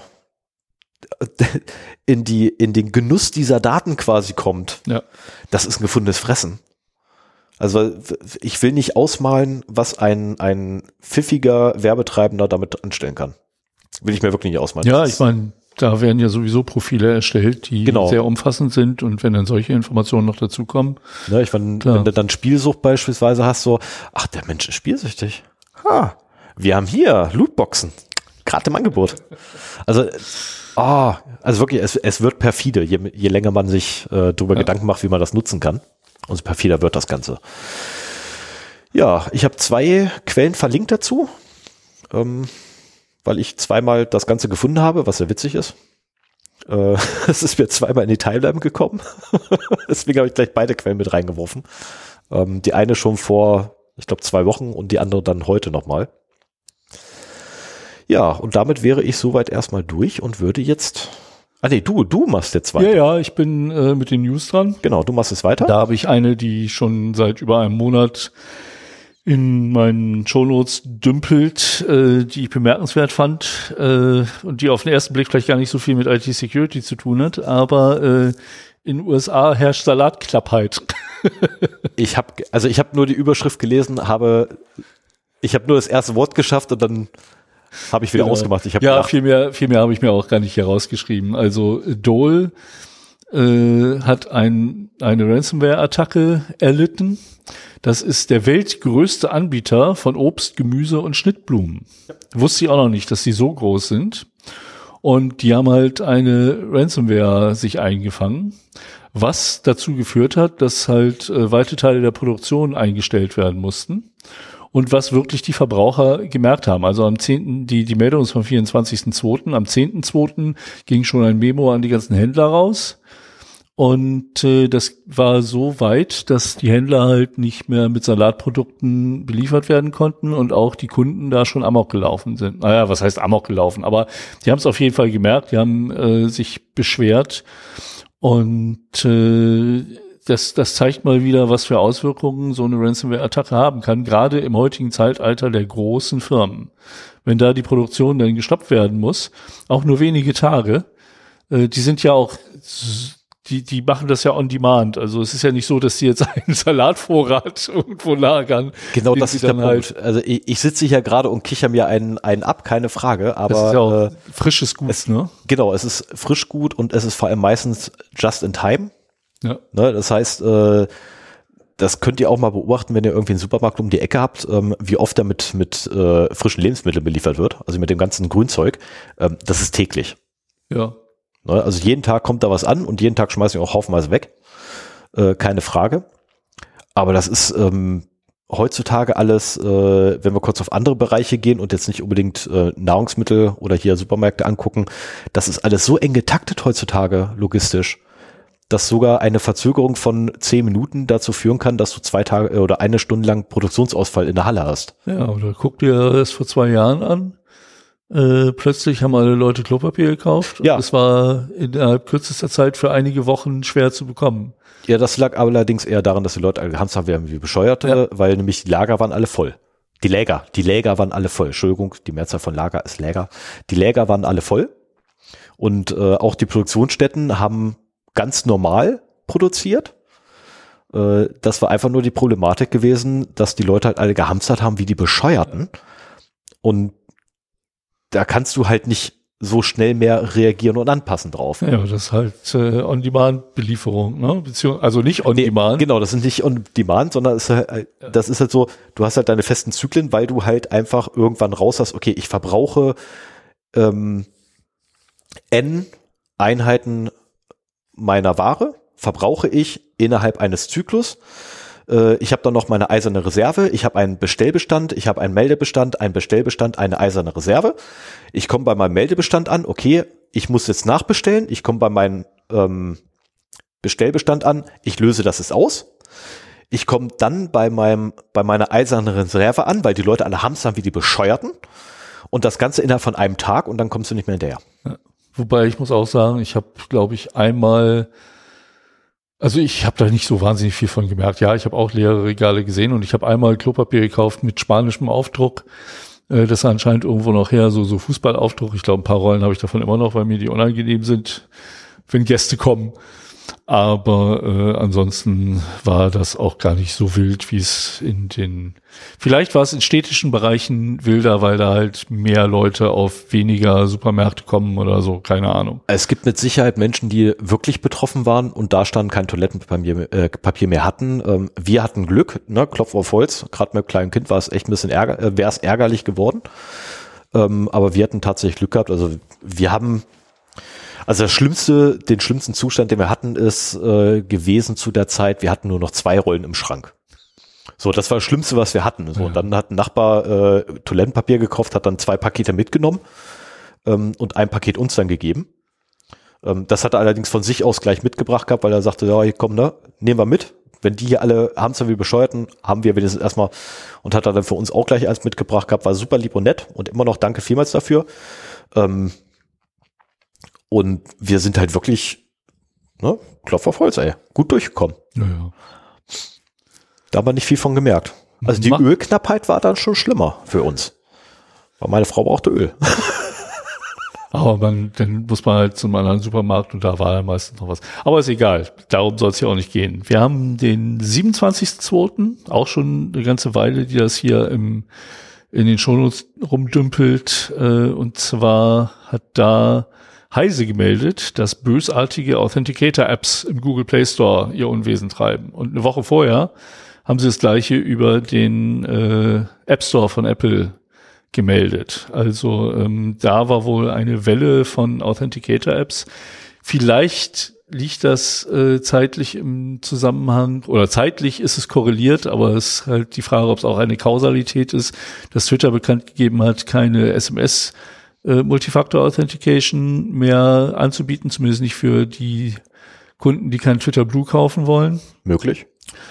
Und äh, da wurden halt äh, Authenticator-Apps gefunden, die halt den äh, QR-Code, den man für den Seed braucht, gleich an dritte Server übertragen haben. Teilweise war das auch ähm, Google Analytics, also es könnte ein ähnlicher Fehler sein wie mit deinen Health-Daten. Ähm, aber auch zu, zu anderen Servern. Es gab hier mehrere Beschreibungen, ähm, was da schiefgelaufen ist. Für mich ist das vor allen Dingen auch ein Ansatz an der Stelle zu sagen, wenn ihr eine, also wählt eure Authenticator-App gut aus. Das, das Schöne ist, das habe ich jetzt auch wieder bei einer Sache gemerkt, die gehorchen alle einem Standard. So, ähm, ich sollte für einen beruflichen Zugang äh, den Google Authenticator nutzen. Ich hatte auf meinem Handy schon den Microsoft Authenticator, habe den QR-Code damit gescannt und kann mich damit halt auch fantastisch einloggen. Ähm, also ich benutze seit langer Zeit Authy. Das ist auch eine App, die schon lange äh, in den App Stores ist und äh, mehrfach empfohlen wurde, ähm, weil ich eben auch nicht unbedingt diese Daten mit Google oder mit Microsoft teilen wollte ähm, und das vor allen Dingen auch auf dem eigenen Gerät halten wollte und nicht irgendwie äh, das Risiko eingehen wollte, dass es in irgendeine Cloud gepusht wird. Ähm, außer verschlüsselt in meiner iCloud. Da liegt es halt, was auch wieder den Vorteil hat, dass die, die Seeds nicht weg sind. Das ist nämlich das andere Problem, wenn man mhm. das Handy wechselt und eine Authenticator-App hat, die nicht sich aus dem Backup wiederherstellen kann, dann muss man diese Seeds aufbewahren oder neu generieren, äh, sobald man das Handy wechselt. Das kann einen dazu führen, dass man bei der Arbeit ausgeschlossen wird oder äh, von seinen privaten Accounts ausgeschlossen wird, wo man das macht. Also ähm, dieser Seed ist wichtig. Und äh, entweder kann man Wiederherstellungscodes sich generieren lassen, mit denen man einmal den Zugriff wieder bekommt. Das kann man auch wunderschön in Passwort Vault äh, schmeißen und hat das dann da griffbereit, wenn man es mal brauchte. Auf jeden Fall, diese Seeds äh, müssen sicher aufbewahrt werden. Und das, was ich schon bei der Passwortmanager-Folge gesagt habe, gilt da halt auch. Man muss halt sehr darauf achten, welche Apps man nimmt und nicht irgendwelche wilden Authenticator-Apps benutzen. Wenn ihr da Empfehlungen habt, immer gerne in die Kommentare. Ähm, meine, meine Empfehlung ist Authy. Ähm, damit bin ich bisher gut gefahren. Aber ähm, beruflich nutze ich halt den Microsoft Authenticator, der auch gut funktioniert. Man muss halt, beruflich vertrauen wir sowieso Microsoft, insofern können wir das dann halt auch gleich mitnutzen. Ich enthalte mich einen Kommentar. Ja, ja, das ist sehr gut. Ja, Weil jetzt kommen meine beiden Lieblings. Ja, du, würdest, du würdest sofort draufkloppen. Also wenn ich jetzt mal einen Kommentar bringe, äh, ja, ja. also meinen üblichen Kommentar, ne, warum zum Teufel vertraust du in Microsoft, wirst du mich sofort verprügeln nee, mit, ja, dein Unternehmen gesagt, doch auch. Ich, ich nutze ja auch privat, nutze ich da was anderes. Aber ähm, die nächste Mail, äh, die nächste Nachricht ist vom 14.3. und das ist meine Lieblingsnews heute. Auch wenn das die News ist, wo ich jetzt ungewollt Werbung für ein Produkt machen muss, indem ich es einfach erwähne. Ähm, das ist ein Produkt, das, wenn man YouTube guckt, bei jedem dritten Influencer irgendwie immer mal als Kooperation auftaucht. Ähm Stefan ich hab, Ich habe genervt. hab das, ich habe den Unternehmensnamen gerade gelesen. ja, ja, ja, ja. Es geht um NordVPN, VPN. Oh, furchtbar. NordVPN. Ähm, die machen halt sehr aggressiv Werbung Ja. und ähm, sind wohl auch dadurch zu einem relativ großen oder zumindest zu einem bekannten Anbieter geworden, was so VPN-Lösungen angeht. Äh, mittlerweile wird auch bei diesen ganzen VPN-Anbietern nicht mehr so auf Sicherheit gespielt, sondern mehr so gesagt, hier, wenn ihr im Ausland seid und euer Netflix nutzen wollt, dann äh, könnt ihr das darüber auch machen und so weiter. Ähm, hier ist es aber die Ankündigung von NordVPN, dass sie ihr Meshnet free for everyone machen. So, was ist Meshnet?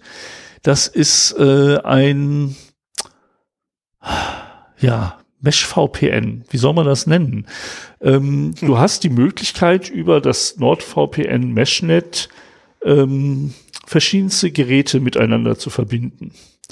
Und zwar nicht wie bei zum Beispiel WireGuard, den man in seiner Fritzbox jetzt einrichten kann, habe ich auch schon mal davon geschwärmt, wie gut das geht und wie einfach das auch zu machen ist, dass man dann äh, auch WireGuard auf seinem Handy installiert und dann kriegt man eine direkte Verbindung zu seiner Fritzbox und ist damit dann in seinem Netz, auch wenn man nicht in seinem Netz ist.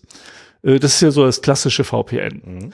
Ähm, wir haben aber ganz oft das Problem gehabt, wenn man zum Beispiel in der Glasfaser ist und hinter IPv6 ist und nur Carrier Grade NAT IPv4 hat, also sprich keine öffentliche IPv4-Adresse, dass du dann auch mit WireGuard, habe ich von hier auch ausprobiert, nicht aus einem IP, reinen IPv4-Netz auf deine Fritzbox kommst, weil das zwei unterschiedliche Protokolle sind.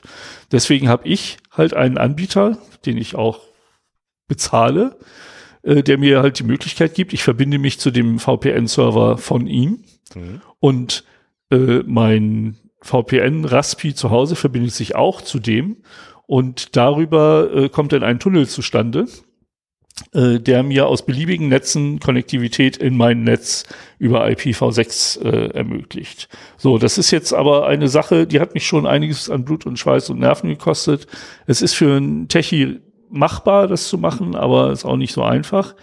Ähm, dieses Meshnet von NordVPN ist halt ähnlich. Du kannst halt beliebige Geräte, deine beliebigen Geräte per Meshnet mit anderen Geräten verbinden. Und da wird zum Beispiel gesagt, hier, du kannst hier so ein virtuelles LAN bauen, in dem du dann halt ein, äh, eine LAN-Party machst, obwohl die Leute an verschiedenen Orten sind. Aber die sind dann halt in einem virtuellen gemeinsamen LAN. Oder auch, äh, also ich habe es jetzt getestet, indem ich halt mein ähm, Mobiltelefon mit meinem Rechner zu Hause, den ich jetzt noch angelassen habe, verbunden habe. Und das funktioniert halt auch. Es funktioniert im Prinzip genauso wie mein Anbieter. Du hast in diesem Meshnet einen Mesh Master, den, das siehst du nicht. Das, also das, diese technische Funktionsweise erkläre ich mir so. Ähm, aber alle verbundenen Clients, und das sind halt Clients deines Accounts, du kannst aber auch Einladungen an andere schicken, die dann äh, auch äh, von einem anderen Account äh, darauf zugreifen können. Und die verbinden sich halt alle mit einem zentralen NordVPN-Server, vermute ich, so dass es auch egal ist, wenn da einer mit IPv4 kommt und einer mit IPv6. Auf dem Rechner spielt das keine Rolle, mit welchem Netzwerkprotokoll du angekommen bist. Und der Rechner sorgt halt dafür, dass diese Datenpakete dann wieder in deinem virtuellen LAN an die richtige Stelle geschickt wird. Und ähm, ja, für LAN-Partys mag das, also früher gab es mal Spiele, die konnte man nur im LAN meinetwegen spielen. Ja, dafür gab's dann Hamashi. Ja, genau, sowas. Ähm, aber als ich diese Meldung gesehen habe, war meine erste äh, Reaktion darauf, so ein Schelm, wer Böses dabei denkt. Netflix hat gerade bekannt gegeben, dass sie ihr Account-Sharing äh, nicht mehr zulassen oder nur mit Personen aus einem Haushalt. Hm. So, und wenn du dieses Meshnetz jetzt bei dir installierst, dann kannst du es so einrichten, dass halt äh, die Leute, die deinen Netflix-Account mitbenutzen, über deinen Rechner ins Internet gehen, über dein IP-Netz sozusagen ins Internet gehen und damit äh, für Netflix so aussehen, als würden sie aus dem Haushalt kommen, wo auch die anderen drin sind. Hat den Nachteil, dass der Netflix über deine Internetverbindung geguckt wird. Also wenn du eine 16 Mbit Leitung hast, äh, ja, äh, dann, dann könnte das sehr schnell eng werden, wenn du die mit ein paar Freunden teilst. Aber wenn du ein schnelles Glasfaser hast, dann wäre das gar nicht mal so das unbedingt das Problem, das zu machen. Also ähm, ich habe auch mehrere Artikel durchgelesen oder, oder Forenposts, wo darüber spekuliert wurde. Es hat noch keiner wirklich ausprobiert, äh, so wie es aussieht, oder wollte es mir nicht zugeben. Aber ähm, das sieht sehr danach aus, weil Netflix hat es jetzt so gemacht, wenn du, also sie, sie versuchen zu bestimmen, was dein Heimnetz ist, dein IP-Range. Und wenn du sieben Tage da nicht drin warst, dann wird an die, an den Accountinhaber eine E-Mail geschickt mit einem Code, den du innerhalb einer bestimmten Zeit eingeben musst. So, und du musst dein Gerät mindestens alle 31 Tage einmal in das Heimnetz bewegen und von da gucken. Hm. So, das ist natürlich doof, wenn du das auf deinem Fernseher installiert hast. Dann musst du halt deinen Fernseher nehmen, deinen 75 Zoll OLED-Bildschirm, musst du deinem Kumpel gehen, den da anschließen, einmal Netflix-Film anstarten und dann kannst du wieder nach Hause gehen und für einen weiteren Monat den Account sharen. Mit dem Meshnet äh, kannst du einmal das Meshnet anschmeißen und äh, dann halt das darüber machen. Ich weiß nicht, ob es jetzt mit dem Fernseher geht, weil da brauchst du ja auch einen Client für. Ähm, aber du kannst es auf jeden Fall mit deinem Tablet machen oder mit deinem PC oder was auch immer. Hm. Und ähm, darüber hinaus ist halt auch die noch eine rechte Vergabe möglich, dass du sagst hier, ähm, dieses Gerät darf nur durch, also wird durch mein Netz durchgeroutet, aber darf nicht auf interne Geräte zugreifen. Mhm. Das ist auch so eine Sache, die bei einer WireGuard-Geschichte nicht unbedingt so ohne weiteres möglich ist, weil du da zumindest bei der AVM-Geschichte, wenn du selber einrichtest mit dem Server, wahrscheinlich kannst du das sehr granular machen. Ja, kannst du. Bei, AV, bei dem AVM meine ich, äh, ist das nicht so ohne weiteres möglich. Habe ich noch nicht ausprobiert. Ich auch noch nicht, muss ich ehrlich sagen. Aber ich habe heute halt ausprobiert, das einmal einzurichten, weil ich halt auch wissen wollte, ob das wirklich kostenlos geht.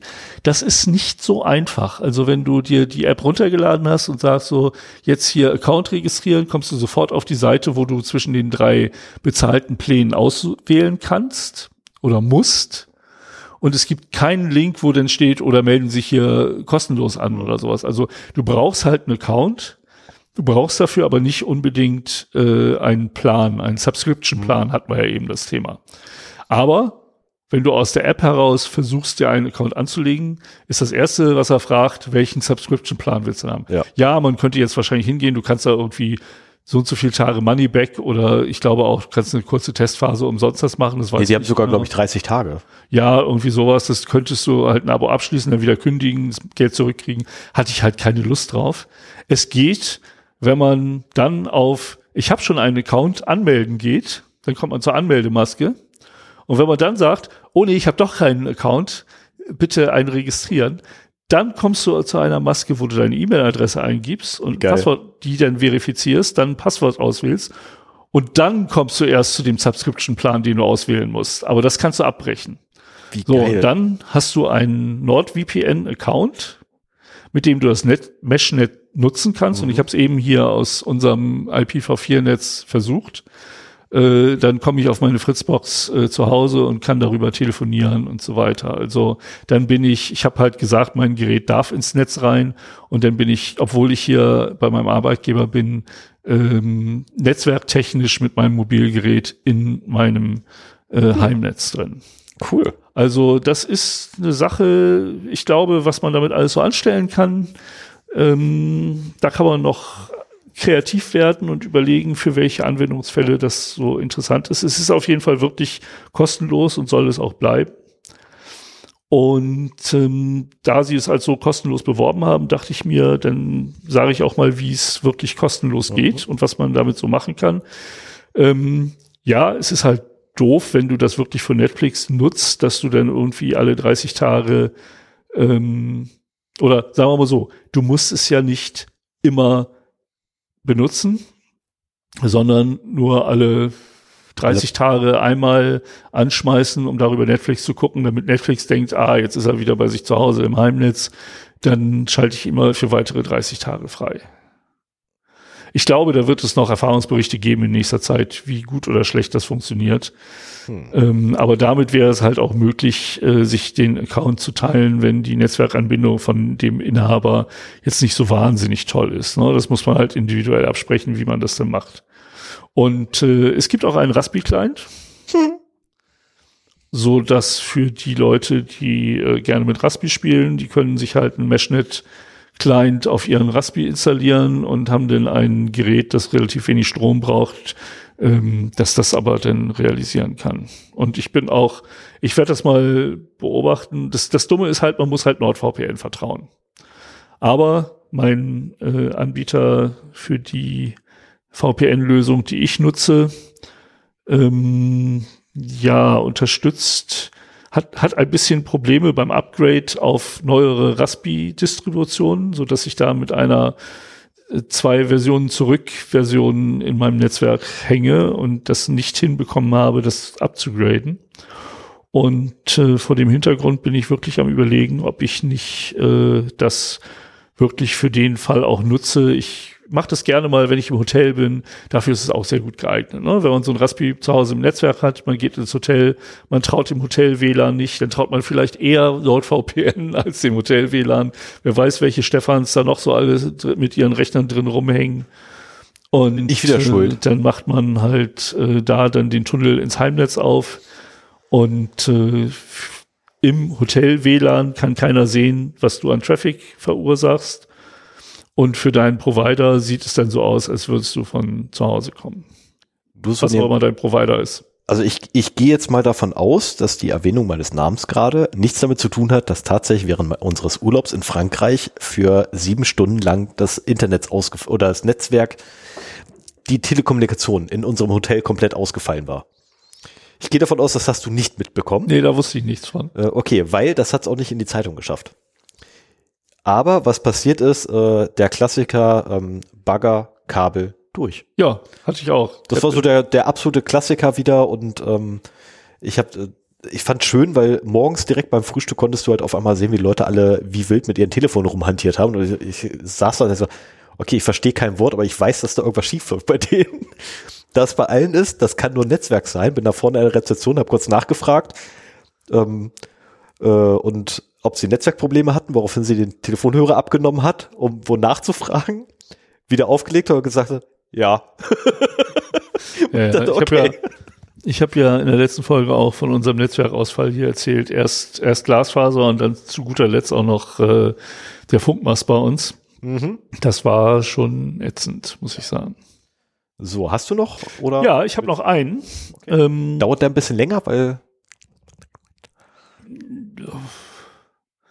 Ja, den verschwinde, aber siehst du, okay. dass du bald bin, wieder zurückkommst? Ja, weil es ist, es ist wirklich ein Unterschied, ob ich hier sitze und Stefan das erzähle oder ob Stefan weg ist und ich das so allein ins Mikro reden muss. Ähm, das ist eine ganz andere Podcast-Erfahrung und deswegen hoffe ich, dass er sich beeilt.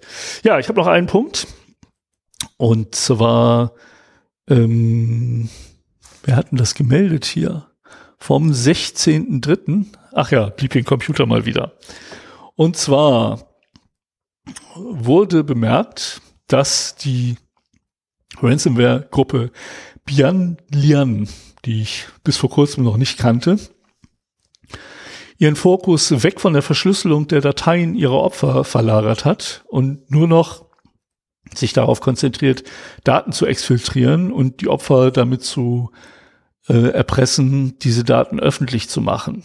Und äh, ich muss auch sagen, das ist eine der größeren Bedrohungen, weil mittlerweile seit 2015, also seit acht Jahren, sind Ransomware-Gangs im Internet unterwegs und äh, erpressen ihre Opfer damit, erst die Daten zu verschlüsseln. Die Opfer haben sehr schnell mitbekommen, dass ein funktionierendes Backup ein sehr guter Weg ist, um trotzdem an die Daten ranzukommen und dann die Lösegeldforderung nicht zahlen zu müssen.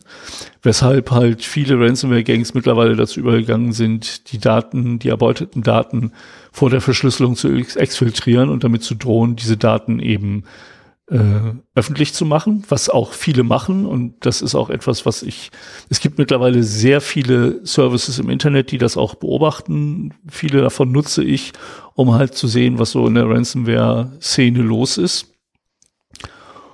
Und äh, diese Gang verlegt sich jetzt halt komplett darauf, nur noch zu exfiltrieren.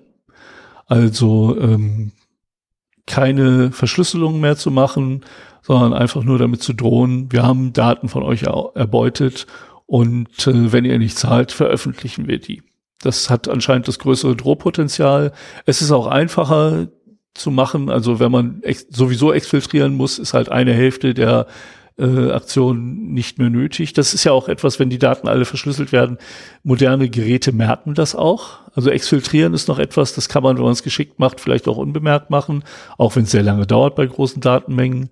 Aber ähm, die Verschlüsselung äh, ist durchaus etwas, was ein gut konfiguriertes Sicherheitssystem dann auch irgendwann merken würde, dass irgendwie alle Daten angefasst und verändert werden. Und ähm,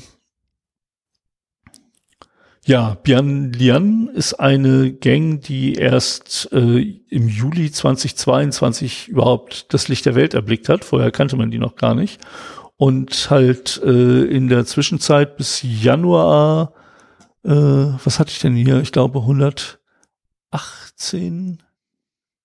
Na nu. Ach ja, erstens ähm, hat Avast im Januar 2023 einen kostenlosen Entschlüsseler, äh, also einen Dekryptor veröffentlicht, der es ermöglicht hat, diese Daten wieder zu entschlüsseln, was natürlich auch den diesen Teil des Geschäftsmodells ein bisschen äh, unnötig macht. Und ähm, sie haben halt mittlerweile, ah ja, hier steht's, bis zum März 23 hat Bian Lian auf seinem Erpresserportal insgesamt 118 Opferorganisationen aufgelistet. Mit der Mehrheit 71 Prozent in den äh, USA ansässige Unternehmen. Und ähm, wir haben auch einen relativ äh, prominenten Fall hier aus Braunschweig, und zwar New Yorker. Ach so, ja. Die sind auch äh, bei Bianlian äh, im Februar aufgetaucht. Ähm, das ist eine Sache, die ist nicht großartig berichtet worden. Ich habe äh, hier die Zeitung angeschrieben mhm. und die darauf aufmerksam gemacht. So nach, also das, das sind halt Informationen, die sie einfach nachvollziehen können, auch wenn sie mir vielleicht nicht trauen, wenn da von irgendeinem Dude mhm. irgendwas kommt. Ähm, komischerweise hat da niemand drüber berichtet, was, was ich komisch finde. Ähm, also Björn Lern gibt auch an, dass auch äh, bei New Yorker Kundendaten abgeflossen sind. Ich kenne die Daten nicht, insofern kann ich das nicht verifizieren. Aber ähm, ich finde solche Berichte wichtig, um andere Firmen zu warnen, dass es sie halt auch treffen kann. Ne? Und gerade so ein, ein großer ein großes Unternehmen hier aus der Region, wenn das davon betroffen ist, dass das dann irgendwie mehr Betroffenheit bei anderen Unternehmen schafft, als wenn irgendwelche US-Unternehmen äh, gehackt wurden. Also ich, ich kriege täglich viele Meldungen mittlerweile rein über neue Opfer von irgendwelchen Ransomware-Gangs. Die schießen auch aus dem Boden wie sonst was. Mhm. Ähm, ich höre immer wieder neue Gangs, die ich vorher noch nicht kannte. Aber wirklich vieles davon ist zumindest nicht mit einer DE-Domain. Ich, ich brauche da immer nur durch und wenn kein .de dahinter steht, dann interessiert mich das nicht großartig. Ähm, da ist der Fokus anscheinend noch nicht auf Deutschland, aber auf der anderen Seite, die nehmen halt, was sie kriegen können, wo sie die Schwachstellen finden, die sie exploiten können. Ne? Und da helfen halt äh, Services wie Shodan oder ähnliche selbstgehostete Services sehr, um solche Schwachstellen zu finden. Und wenn dann halt ein deutsches Unternehmen diese Schwachstelle aufweist, ja, dann wird halt das gehackt. Das ist also die, die regionalen äh, Abhängigkeiten sind da nicht so wichtig, außer bei einigen Gangs, die sehr darauf bedacht sind, zum Beispiel kein russischen Unternehmen äh, zu hacken. Das hatte ja auch Linus Neumann mal in einem Vortrag äh, gesagt, wo sie glaubhaft machen konnten bei einer Ransomware-Gang, dass sie ein russisches Unternehmen sind und dann halt kostenlos einen Decryptor wieder äh, zugeschickt bekommen haben. Naja, also ich kann mir vorstellen, dass das Beginn, der Beginn eines Trends ist, dass äh, auch weitere Ransomware-Gangs sich sagen, lassen wir das mit dem Verschlüsseln, das, da können die mittlerweile mit umgehen. Das einzige Problem, das ich damit sehe, ist, wenn du verschlüsselte Daten auf deinem Server, auf deinem Rechner, wo auch immer findest, wirst du mit der Nase drauf gestoßen, dass da was schief läuft. Mhm. Ähm, wenn du die nicht findest, ähm, ist es, glaube ich, schwieriger, dem Unternehmen klarzumachen, hier, wir haben deine Daten. Zu dem Zweck ist es auch so, dass äh, Bian Lian schon, ich glaube, steht das denn hier, 48 Stunden nach äh, ja, 48 Stunden nach dem Einbruch posten die Angreifer ihre Opfer in maskierter Form auf ihrer Erpresserseite. Also sie haben denn da äh, den Namen ja maskiert im besten Sinne. Des, also bei New Yorker war halt N Sternchen Sternchen Leerzeichen noch ein paar Sternchen und dann das R am Ende ähm, und ein paar Informationen zu dem Unternehmen.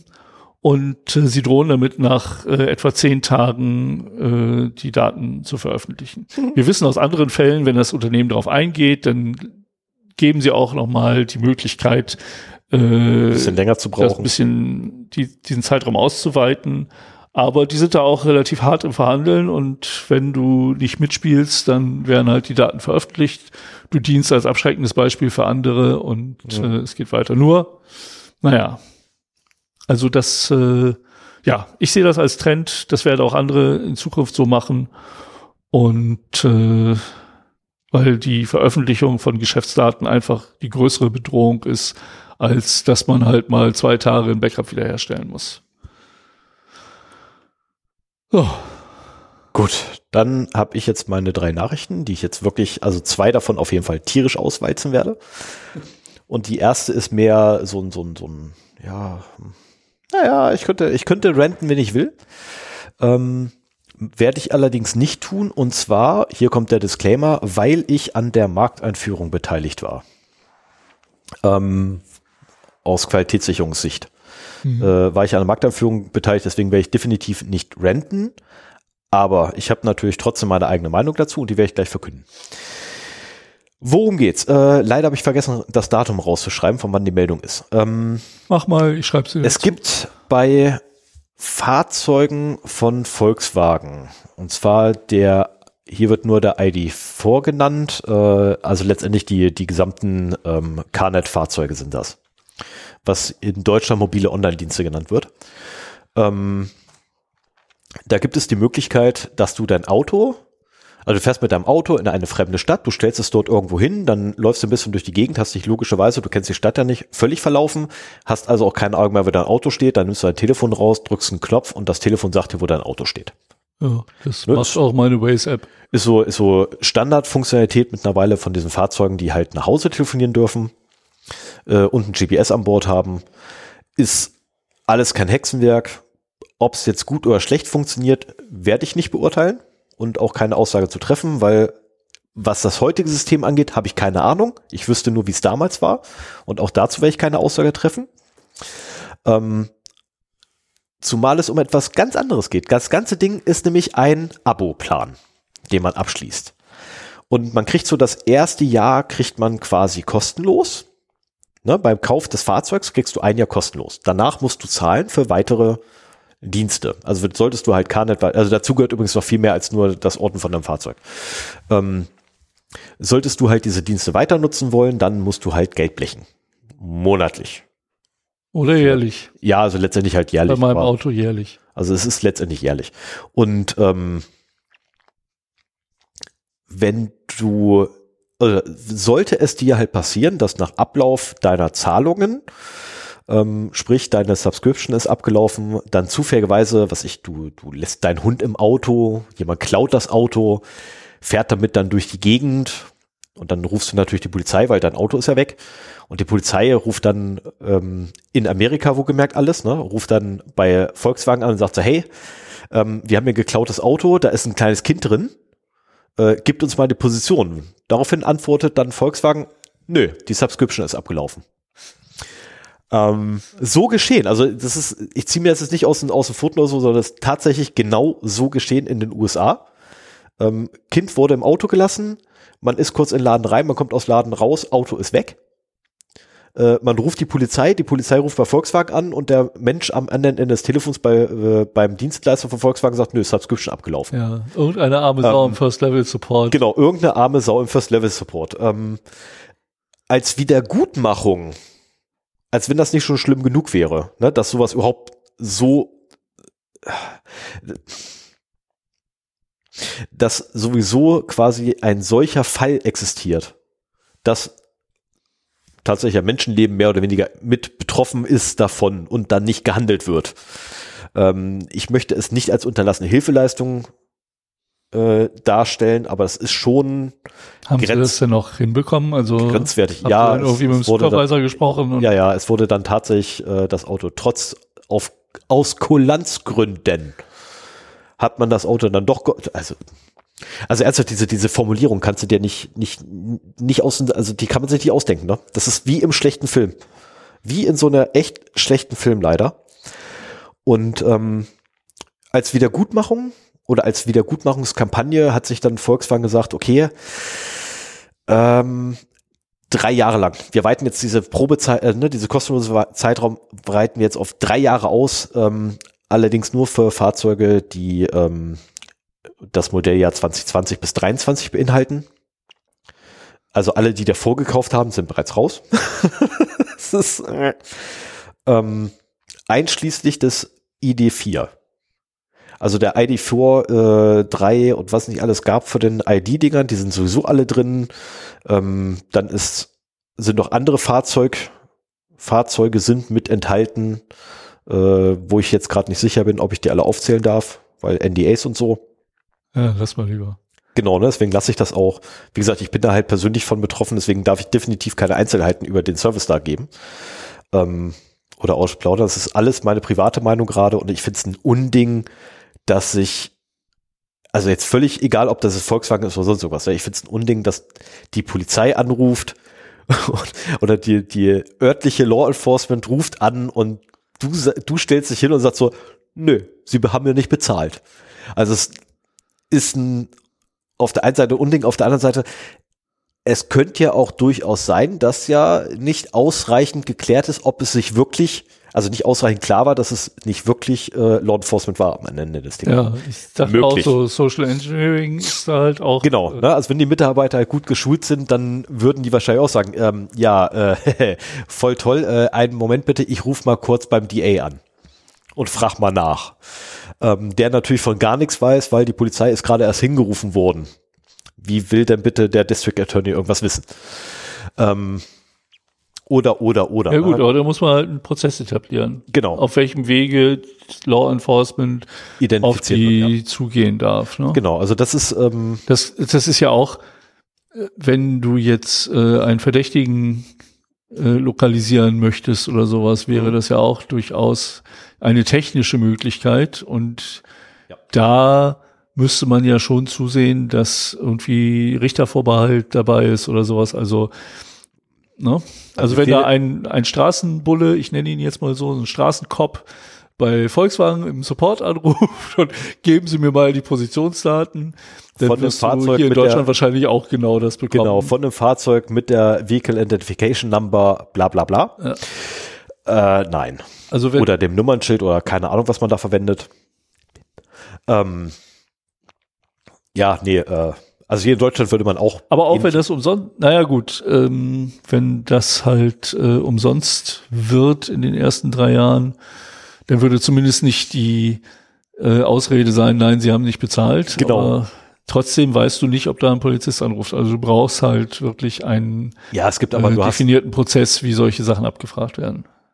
Ja, ja, ich, ich, äh, ja, ich schweige lieber, ich schweige lieber. Das, das würde jetzt, äh, glaube ich, echt bisschen. Ja, ja ich würde sehr stark in die Grauzone rein müssen, wenn ich jetzt nee, weiter kommentiere. Deswegen lasse ich das lieber. Ähm, 8.3. war übrigens Meldung. Danke, Sven. Mhm. So, 28.3., also quasi vorgestern. Ähm, der Europäische Gerichtshof, der Europäische Gerichtshof, nicht Gerichtshof, Gerichtshof ist auch geil. Der Europäische Gerichtshof hat aktuell ein Verfahren übermittelt gekriegt, ähm, über das er urteilen muss, wo es um die Löschfristen von Schuldnern geht. Und zwar gibt es ja in ganz Europa lustigerweise gibt es ja diese schönen ähm, äh, Schuldnerregister. Nenne ich sie mal. Man kann auch sagen Bonitätsprüfungsgesellschaften. Mhm. Ähm, einige davon behaupten, sie sind Vereine, andere behaupten, sie sind Unternehmen. Wieder andere behaupten, sie sind Vereine, die Unternehmen sind. Oder es gibt sogar Unternehmen, die behaupten, sie sind Vereine. Ähm, gibt's alles tatsächlich, die Konstellation. Äh, und die Schufa hat sich jetzt gedacht, bevor jetzt das, bevor das Ergebnis des Europäischen Gerichtshofs kommt, ähm, ist übrigens ein Verfahren auch, was gegen die Schufa geführt wird. Lustigerweise. Und in vorauseilenden Gehorsam, also sie haben immer argumentiert damit so, nee, nee, wir brauchen die Daten, nee, nee, wir brauchen die Daten, das ist alles rechtens. Und ähm, das wurde halt abgegeben dann vom Gericht, durch mehrere Instanzen ist vorgegangen und wurde jetzt abgegeben an den Europäischen Gerichtshof. Und da hat sich dann Schuber gedacht so, ah, Europäischer Gerichtshof, hm, das könnte böse werden für uns. Versuchen wir mal, die Richter vielleicht ein bisschen milde zu stimmen. Nach sechs Monaten schmeißen wir ähm, also unsere Speicherdauer von drei Jahren ähm, von äh, Privatinsolvenzdaten die verkürzen wir jetzt auf sechs Monate. Von uns aus.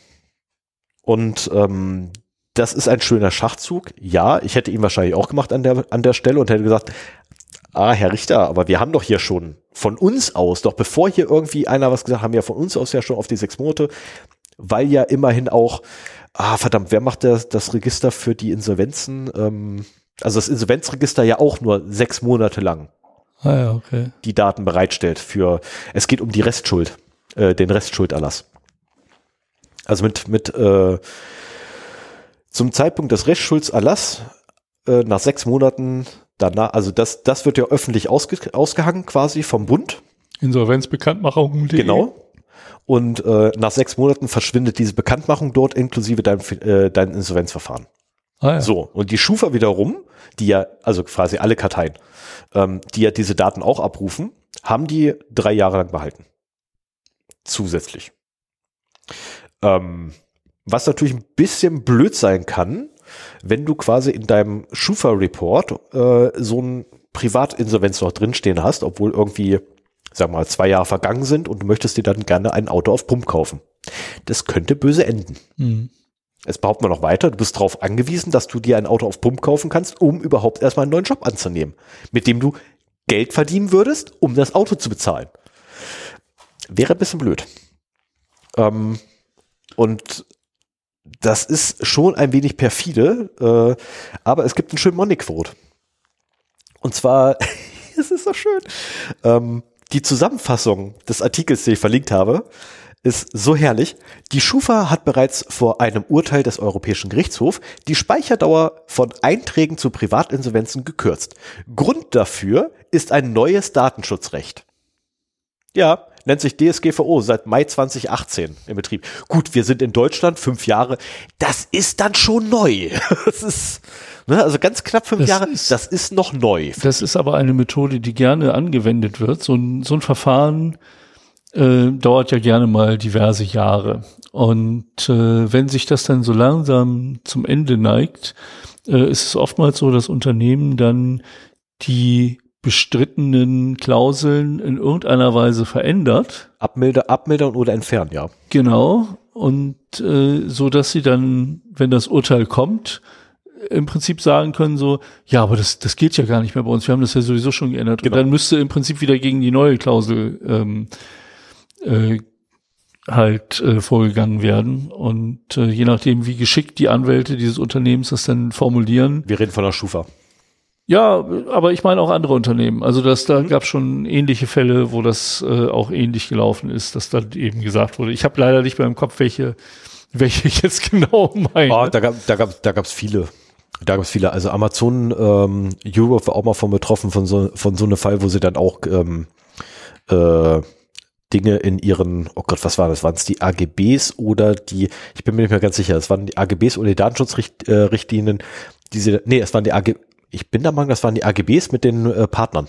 Ja, und äh, also äh, auch die, wenn dann im Nachhinein das Urteil bestätigt wird, genau. können sie halt auch schon sagen, so, ja, ja, das haben wir ja schon lange geändert. Genau. So, also, dass halt nicht in der Presse steht, äh, dass der Europäische Gerichtshof zwingt die Firma A äh, ihre AGBs zu ändern, sondern dass sie dann halt sagen, ja, schon lange gemacht. Genau, das, hat, ja, das machen wir doch sowieso.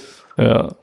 Also bitte, Herr Medientreiber. Oder das auch so geändert, dass sie trotzdem noch das, was ihnen wichtig ist, irgendwie erreichen können, aber es so aussieht, als hätten sie das abgemildert in dem Sinne des Gerichtes und dass dann wieder eine neue Klage äh, dagegen Richtig. angehen muss. Wobei es noch eine zweite Klage für, äh, gegen die Schufa aktuell läuft. Ähm, da habe ich leider noch nichts zu, zu vermelden. Aber eventuell kommen diese Karteien weg.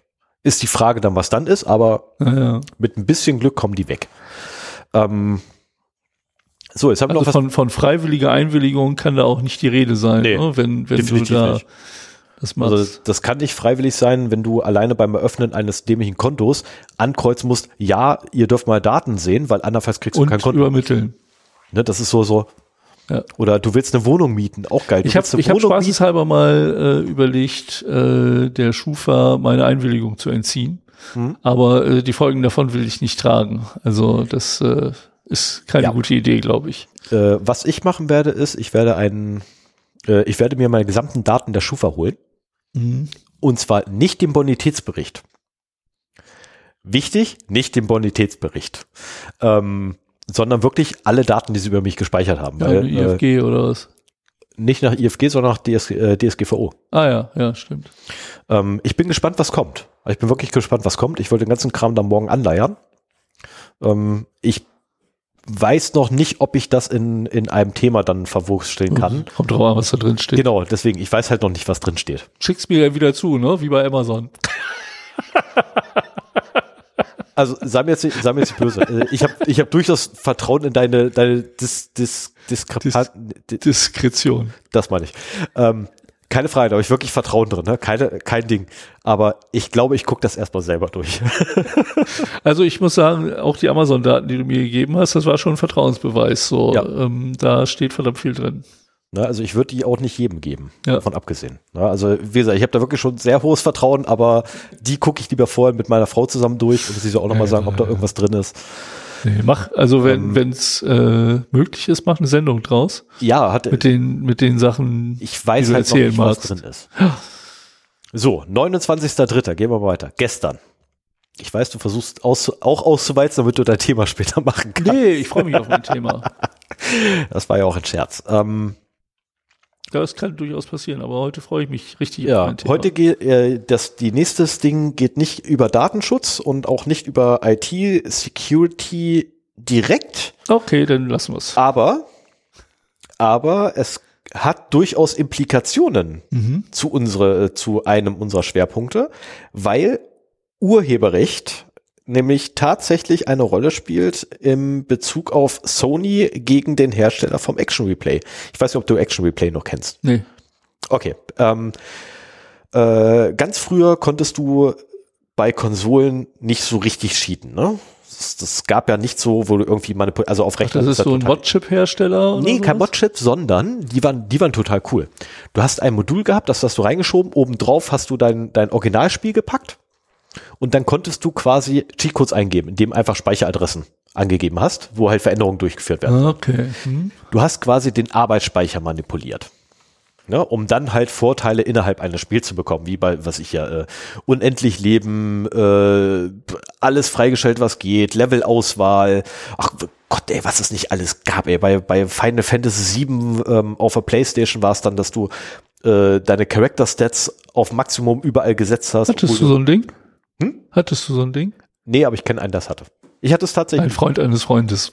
nee, ich hatte, ich hatte es wirklich nie. Äh, das war tatsächlich damals ein Freund von mir, mit dem ich äh, äh, Final Fantasy VII durchgespielt habe. Er hat allerdings die Codes für Final Fantasy VII nie zum Laufen gekriegt.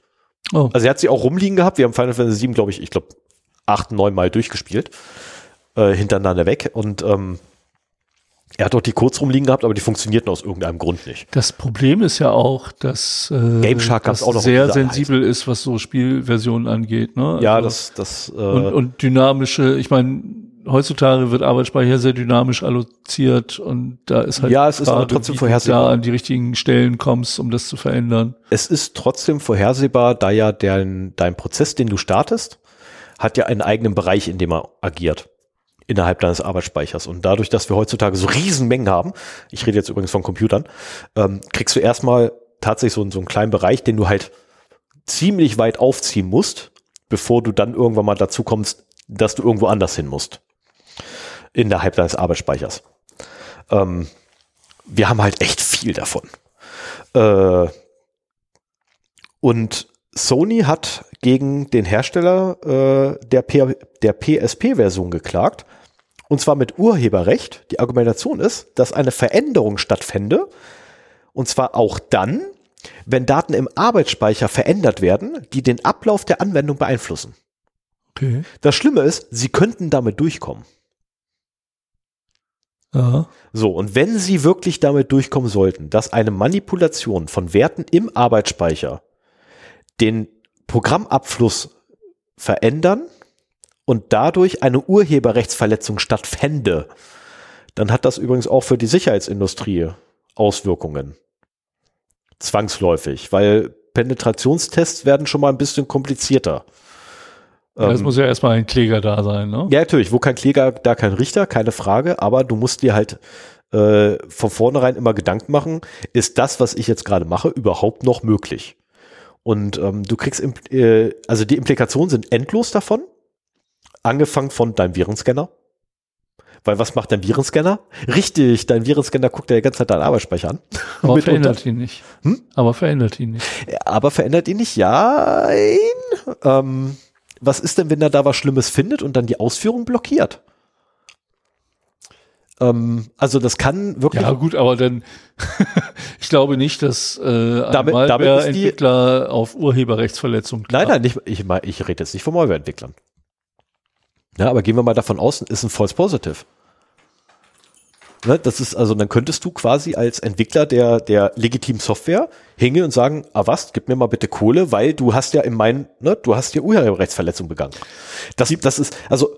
Gibt es denn einen Grund, warum Sony gegen den, also wegen der PSP-Version da angeht? Weil die PSP ist ja nun eine Konsole, die nicht mehr äh, aktuell das, ist. Das Ding läuft schon seit Ewigzeiten, das Verfahren. Das ist jetzt erst beim Europäischen Gerichtshof gelandet.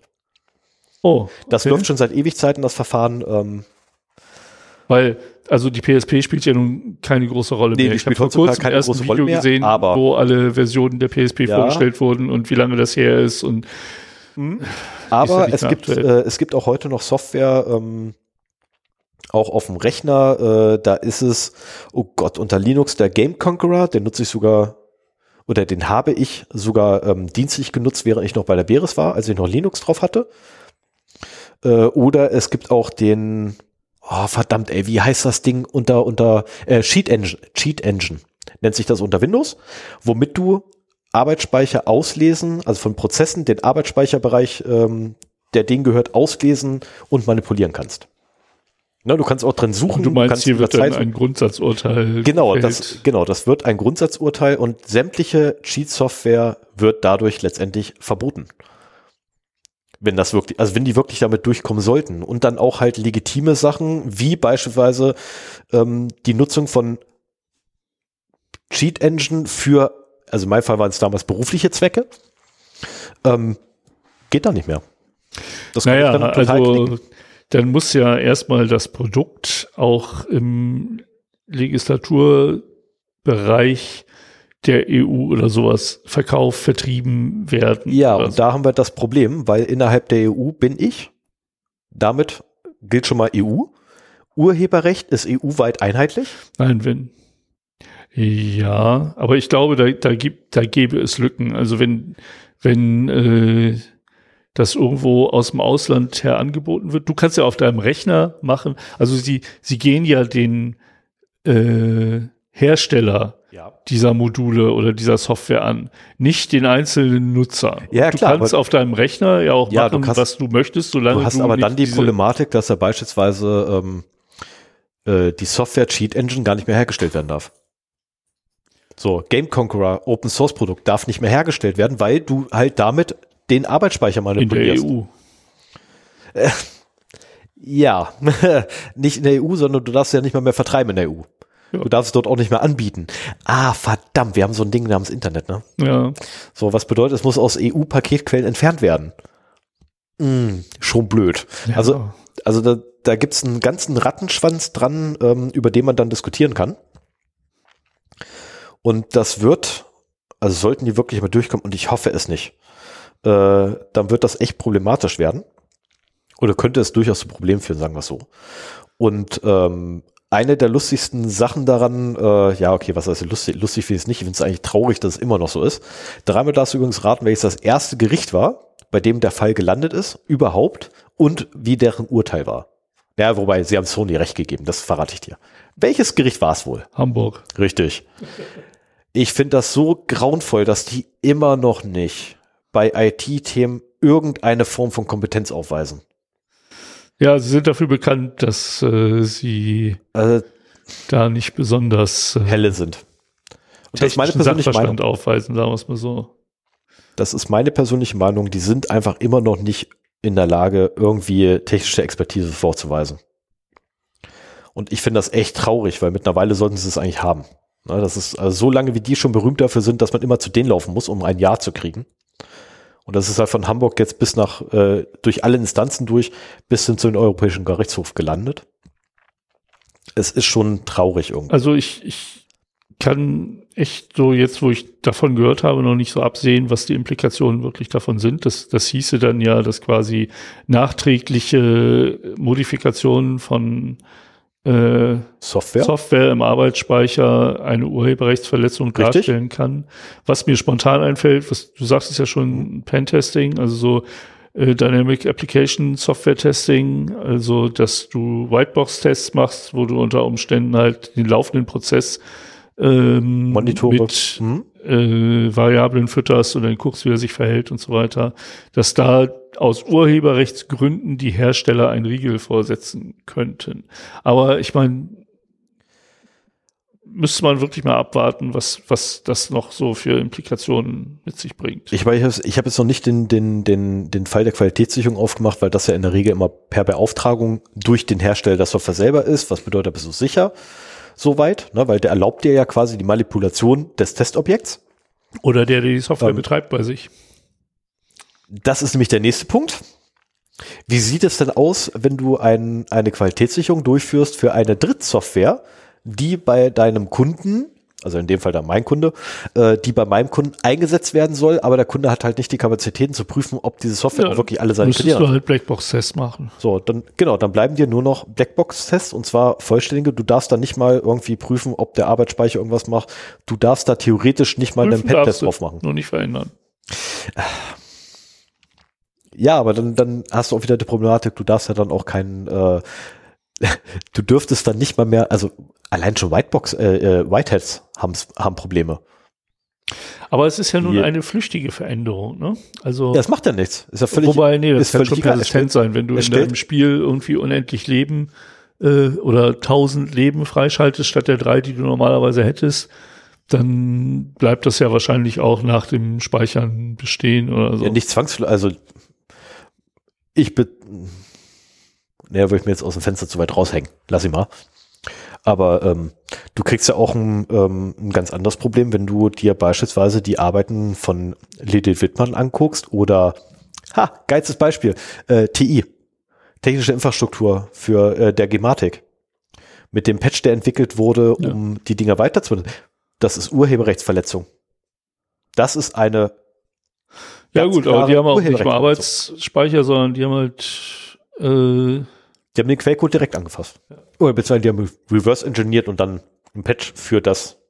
Also wenn, wenn sie die gepatchte Software verkaufen würden, dann würde ich auch zustimmen, dass das eine Urheberrechtsverletzung ist. Genau, aber nein, sie stellen ja einfach nur ein Patch öffentlich zur Verfügung, aber selbst das Erstellen dieses Patches stellt eine Urheberrechtsverletzung wenn Der, wenn er veröffentlicht wird, ja. Ne, das ist, ja. also das, das, das zieht Kreise sondergleichen. Ne? Und ähm, wenn es dann im Arbeitsspeicher, ja, das ist, äh, was machst du mit Daten von einer Webanwendung, die von deinem Filtertool noch geprüft werden und eventuell blockiert oder weggeschoben werden, stellt eine Veränderung des Programmablaufs dar. Das ist wirklich ein Punkt. Also mhm. ähm, das Vorgehen gegen die Hersteller von Adblockern wäre da das nächste. Ja. Ne, also die, da manipulierst du die Webseiten Genau. Gab es da nicht sogar schon mal eine Klage, Ja, die da auf Urheberrecht ging? Ja, das war allerdings eher, ähm, das war gegen Adblock, äh, Adblock Plus hieß es, glaube ich, heißt es, Ja. ich weiß nicht. Ähm, und das ging hauptsächlich eigentlich um deren äh, White- und Blacklist, die sie führen. Ja. Weil du konntest dich ja freikaufen.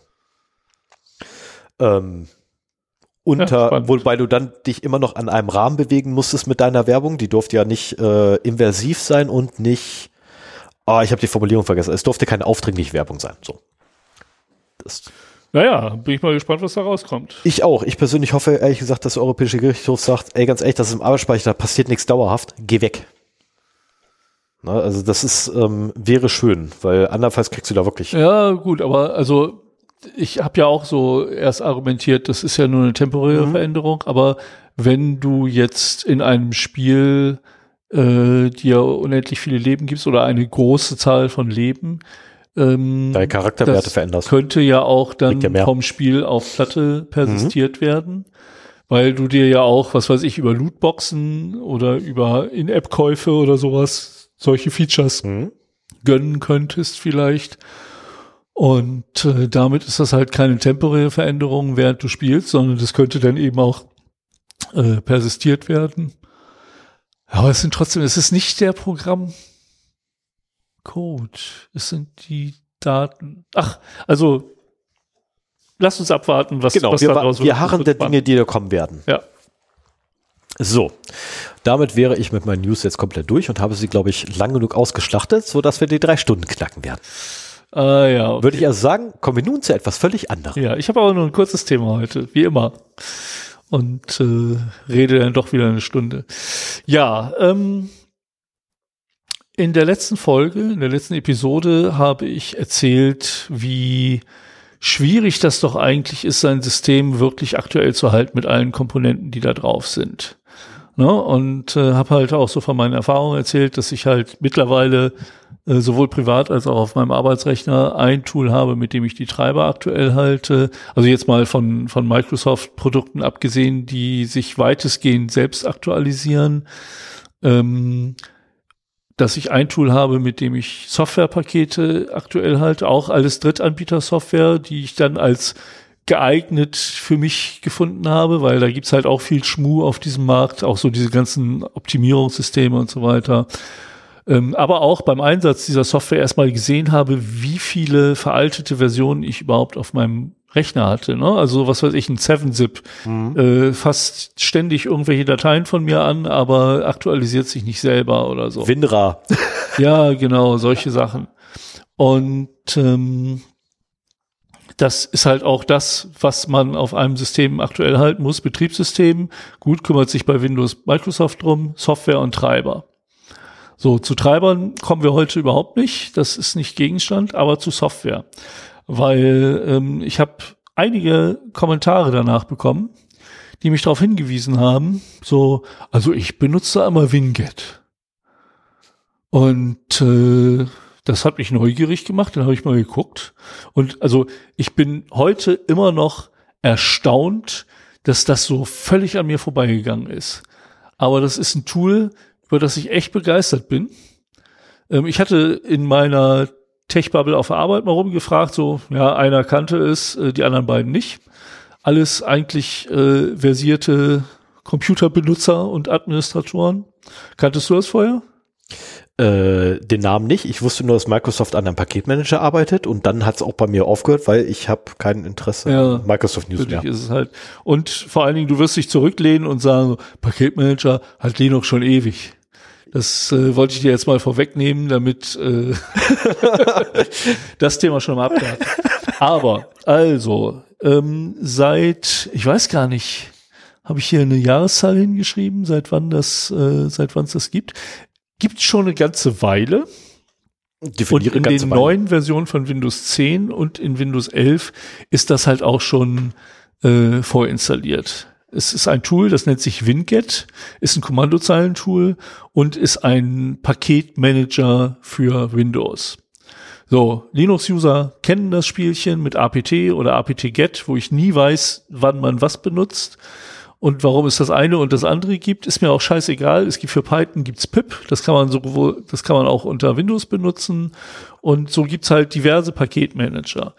Ähm, die sind oftmals äh, Kommandozeilen basiert, haben aber auch durchaus äh, grafische, grafische Oberflächen, Oberflächen ja. teilweise, die dann mitgeliefert werden.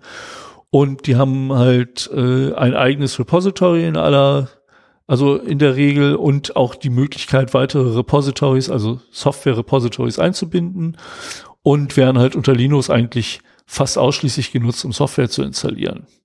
Ne? apt get install irgendwas und dann wird das ja. halt auf deinem Rechner installiert. Ja, es gibt auch noch andere Wege. Aber bei Windows kannte ich bisher nur andere Wege. Um den, um den Store habe ich immer irgendwie einen Weg drumherum gesucht. Erstens, weil die Tools, die ich normalerweise nutze, nicht unbedingt da drin sind. So diese ganzen kleinen Utilities, OrphanView, mhm. 7-Zip. Einige wandern jetzt so langsam in den Store. Aber ähm, ich, ich fand das eigentlich immer positiv an Windows, dass man da Software von überall installieren konnte ähm, und nicht auf den Store angewiesen war. Hab aber auch zunehmend das Problem gehabt, dass es gerade für unerfahrene Benutzer zunehmend schwierig wird, die richtige Installationsseite, die hm. Original-Webseite eines Tools zu finden ja. und von da runterzuladen. Wir haben öfter schon äh, Fälle gehört und das wird auch passiert zunehmend, dass äh, hatte ich vor, vor ein paar Folgen erst in den News, dass Seiten nachgebaut werden von bekannten Tools. Die werden in den Ads, mhm. Google Ads beworben. Und wenn du dann, ich nehme jetzt mal ein Beispiel OrphanView suchst, weil du das wieder auf deinem Rechner installieren möchtest oder updaten möchtest, dann kommst du auf eine Seite, äh, die aussieht wie das Original, aber eben nicht das Original ist und noch ein kleine unerwünschte Software mit dabei hat, irgendeine Malware oder auch nur irgendwie ein äh, Ad-Clicker oder irgendwas dabei. Ne, Kryptominer, mhm. genau. Und äh, das ist, ist schon gar nicht mehr so einfach. Ich habe, was habe ich denn geguckt? Genau, 7-Zip mhm. äh, habe ich auch geguckt. Da gibt 7-Zip.org und 7-Zip.de. Ähm, ich glaube sogar, dass beide legit sind. Die eine deutsch, die andere international. Aber ähm, das ist schon schwierig. Wenn du bei Wikipedia guckst, dann siehst du halt äh, 7zip.org als die mhm. Originalseite. Ähm, 7zip.de sieht genauso aus. Und ich kann jetzt nicht beurteilen, ist die auch wirklich, kann ich das auch da runterladen oder äh, ist die von irgendjemandem nachgebaut? Ja, zumal, ähm, zumal man heute auch nicht mal nachgucken kann, wem die URL gehört. Also ja. früher, also die, die, die Domain, die Domain, nicht die URL. Weil das, früher, das nicht mehr so ohne weiteres genau, rausgibt, ja. ja weil ähm, aufgrund von Datenschutzgrundverordnung kriegst du die nicht mehr ganz so einfach, ja. Infos. Ist im Prinzip auch okay, aber es ist, ist behindert manchmal wirklich, habe ich auch schon festgestellt, dass man da nicht mehr die Informationen kriegt, die man da vielleicht haben möchte. Sei es auch, ich, ich habe vor vielen, vielen Jahren versucht, äh, die Domain hauptmann.de zu bekommen. Mhm. So, hatte das Küchenstudio Hauptmann in Salzgitter, habe ich über die DENIC rausgefunden mhm. und äh, habe die auch mehrfach angemeldet, aber die haben noch nicht mal reagiert. Vielleicht haben die diverse Mails von Hauptmännern in Deutschland bekommen. Das war zu einer Zeit, wo es noch nicht so üblich war, seine eigene Namensdomain zu haben. Ich würde mich total freuen, wenn ich jetzt die Domain, also nur meinen Nachnamen mhm. hätte. Jetzt habe ich halt svenhauptmann.de ähm, aber nutzt sie eigentlich, eigentlich gar nicht. So, ja, also es ist gar nicht mehr so einfach äh, rauszufinden, was denn nun die. Ein noch Mai 2020 Erscheinungsjahr. Ah ja, okay. Und ähm, ja, wie machen wir jetzt weiter? Ähm, Winget ist ein Open Source Tool, ist unter MIT-Lizenz veröffentlicht, kommt von Microsoft, mhm. ist eine reine Command-Line-Applikation und ja, sagte ich schon, Paketmanager für Windows, ähnlich apt-get äh, für Linux. Fairerweise muss ich dazu sagen, es gab schon andere Paketmanager. Mhm. Chocolate, Scoop sind halt so zwei weitere, die aber von, wieder von Drittherstellern zur Verfügung gestellt wurden. Und von dem einen Kollegen, der sagte, ja, kenne ich, habe ich halt auch gehört, dass so in der ersten Zeit da noch äh, nicht so wahnsinnig viele Software in den Paketen halt drin war in den Repositories. Und damit, du brauchst halt ein Repository, das irgendwie 90 Prozent der Software abdeckt. Ansonsten macht es irgendwie wenig Sinn, äh, sowas zu benutzen. Dann kannst du es halt für einen Teil deiner Software machen und der andere Teil muss dann immer noch herkömmlich gemacht werden. Insofern ist es vielleicht gar nicht verkehrt, dass ich das Tool jetzt entdeckt habe und nicht schon vor drei Jahren, als äh, es noch nicht so gut gefüllt war. Ähm, aber es gibt ja halt die Möglichkeit, ähm, Software zu aktualisieren und vor allen Dingen auch gibt es hier die Möglichkeit, aus einer vertrauensvollen Stelle Software zu installieren. Mhm. Ähm, mittlerweile, ich muss mich da immer noch zu zwingen, weil ich das überhaupt nicht gewohnt bin. Aber wenn ich jetzt meinetwegen sage, ich will OrphanView halt installieren, dann reicht ein winget install OrphanView und das Paket wird auch über einen grafischen Installer äh, installiert, muss dann eventuell nochmal UAC sagen, ja, darfst du machen als Admin. Und äh, dann findet diese Installation statt. Und ein äh, Winget Update, OrphanView, ich weiß gar nicht, ob OrphanView da wirklich drin ist, aber ich hoffe, ja doch, OrphanView war drin. Wir behaupten einfach, es sei drin, for the genau. sake of the argument. Ähm, würde das Paket dann auch aktualisieren. Mhm. Und ähm, damit ist ohne Drittanbieter-Software dieses Problem, deine Software aktuell zu halten, durchaus äh, gelöst, zumal du auch ein Winget Update All machen kannst. Und hm. der aktualisiert halt alles, was er findet, was aktualisierungswürdig mhm. ist. Und äh, als ich das dann so ausprobiert habe, war ich äh, schwer begeistert von dem Ding, weil es mir halt sehr viel Arbeit abgenommen hat. Ähm, jetzt ist es so, dass, äh, ach so, deinstallieren geht genauso einfach, musste nicht irgendein eine Oberfläche, Funktionen und Software oder Applikationen und Software. Lass mich raten, Remove. Ich glaube schon, oder Delete, ich weiß es nicht mehr genau. Ich habe es nicht so oft genutzt. Und äh, das ist halt, äh, also ich muss mich da immer noch zu zwingen, statt irgendwie nach einer Software zu suchen, Command-Line, ein Terminal-Fenster aufzumachen in Windows macht man ja nicht so oft und das dann halt grafisch äh, über CLI zu machen. Und ich habe jetzt seit unserer letzten Folge damit rumgespielt. Ich habe es halt hier in der Firma äh, gezeigt und wir werden das auch in der Firma wahrscheinlich ausrollen, um auf den Rechnern unserer äh, Mitarbeitenden äh, die Software aktuell zu halten, ohne dass sie großartig Arbeit damit haben. Ähm, wir haben, es gibt paar Probleme. Nicht alle Pakete funktionieren wirklich. Also ich habe hm. so einen ASIO for All Treiber bei mir installiert äh, der VMware-Player, die funktionieren nicht. Da müsste man im Prinzip Blacklists erstellen. Bei dem ASIO for All-Treiber hätte ich die Frage, wofür du ihn brauchst. Habe ich für mein Audio-Interface installiert. Brauchst du da mehr als einen Kanal? Ja. Okay, da macht das Sinn, weil der Windows-Standardtreiber äh, für die Audio-Interfaces, die per USB angebunden werden, ähm, der kann halt nur einen Input, aber der funktioniert tatsächlich super. Ah ja, okay. Nee, ich habe äh, Zwei Kanäle da dran. Naja, ähm, und wer trotzdem Winget jetzt gerne benutzen möchte, aber ähm, ach so, ja, also zu den Schwächen nochmal, äh, Treiber werden nicht abgedeckt. Was ärgerlich ist? Ja, was schade ist, ich meine, ASIO for All ist ein Treiber, den versucht er immer zu aktualisieren, schafft es aber nicht. ähm, und äh, manchmal funktioniert die Versionserkennung auch noch nicht so richtig. Und so, so Spezialsoftware oder größere Softwarepakete, die sind da auch nicht drin. Also ähm, Reaper hat er bei mir aktualisiert, aber ich habe irgendwie so eine Videoschnittsoftware, die kennt er nicht. Da muss man halt nochmal manuell ran. Aber für einen normalen Arbeitsrechner, wo ein paar Tools drauf sind, abseits von Microsoft-Produkten, äh, müsste das eigentlich relativ gut funktionieren. Und ich benutze halt gerne Open Source Software und die ist halt auch mehrheitlich da drin vertreten. Wer jetzt keinen Bock auf Command-Line-Interface hat, äh, es gibt mittlerweile einige äh, grafische Oberflächen dafür. Winget UI ist eine davon. Die ist eigentlich ganz geil. So, weil man kann sich halt eine Liste erstellen lassen zur aktualisierenden Software, kann dann anklicken, welche Software aktualisiert werden soll, welche nicht. Da kannst du dann auch gleich äh, Blacklists anfordern. Mhm. Ne? Kannst halt sagen, so die hier nie, das schaffst du eh nicht, lass die mal außen vor und sich dann nur auf die konzentrieren, die funktionieren. Nachteil ist, komischerweise wird Winget UI auf diversen Rechnern äh, als PUA, Possibly Unwanted mhm. Application, äh, markiert. Und äh, das hat den Einsatz firmenweit bei uns erstmal wieder äh, ja verhindert. So gemacht, ja.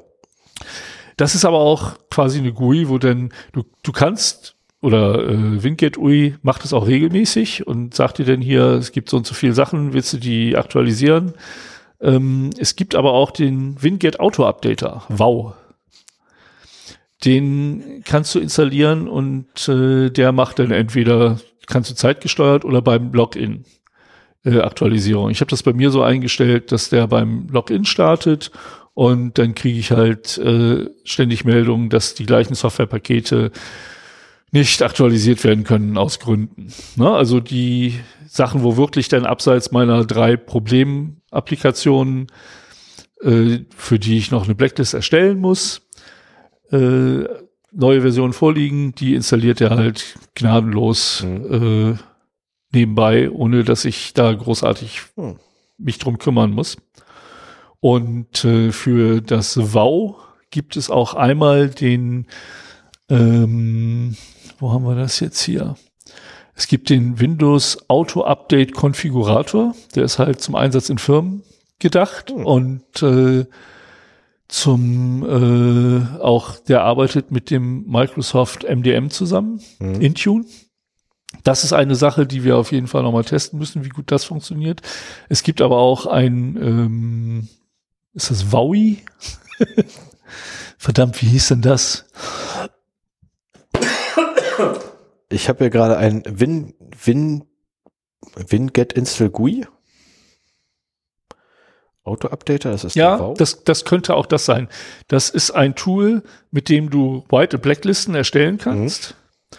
und auch den Windows Auto-Updater installieren kannst. Da kannst du im Prinzip, also das ist ein grafisches Tool, mhm. da kannst du, äh, musst halt nicht in irgendwelchen JSON-Files rumfuddeln, sondern kannst halt mit dem wie ein Windows-User es gewohnt ist, mit Knöpfen und so weiter einstellen, dass er alle vier Stunden gucken soll oder beim Windows-Login gucken mhm. soll und dass es halt jetzt installiert wird und so weiter. Können die Leute oh. nicht einfach XML verwenden? Tja, ah. keine Ahnung, wofür es JSON gibt. Auf jeden Fall ähm, ist das das, was ich bei mir im Einsatz habe. Damit habe ich dann auch WoW konfiguriert und äh, der merkt auch, ja, es ist schon äh, installiert, aber ich aktualisiere jetzt mal die Einstellungen und äh, damit habe ich es jetzt geschafft, dass mein Rechner weitestgehend aktuell ist. Ne? Ich habe immer noch diese nervigen drei Meldungen beim Login, wo ich nie Lust habe, jetzt mal wirklich eine Blocklist, eine Blacklist zu schreiben. Aber ähm, ich, ich fühle mich sehr viel sicherer. Und ich muss auch sagen, da das Ganze ähm, auch ein Tool ist, das sowieso von dem Hersteller des Betriebssystems mhm. kommt, gibt es keinen Grund, ihm mehr zu misstrauen als dem Hersteller deines Betriebssystems ohnehin schon. Ja. Ne? Und äh, also für mich ist das eine äh, echte Empfehlung, das Ding zu benutzen, sich das einmal einzurichten, so dass es gut läuft und dann möglichst zu vergessen, nur ab und zu erinnert zu werden, weil irgendwelche Installationsdinger äh, aufpoppen. Und äh, ja, absolute Verwendungsempfehlung von, von meiner Seite. Also es war ein sehr guter Tipp, den ich zweimal bekommen habe. Und der größere Kreise äh, gezogen hat, als ich es erwartet habe. Ich bin auch gerade überlegen, ob ich das eventuell mal ausprobieren sollte. Das Problem ist natürlich nur, ich habe keine Kiste mehr dafür. Ja, eine virtuelle Windows-Maschine wirst du dir ja organisieren können. Ja, ich, äh, dafür müsste ich ja quasi eine meiner Lizenzen, die ich habe, opfern. Nee, du ähm, kannst auch Windows erstmal unaktiviert benutzen. Nicht in einer VM. Zeit. In, in einer VM nicht so wirklich, aber äh, da gibt's dann lizenzrechtlich Probleme für. Echt? Ja. Äh, Welche die Microsoft merkt oder kannst du es?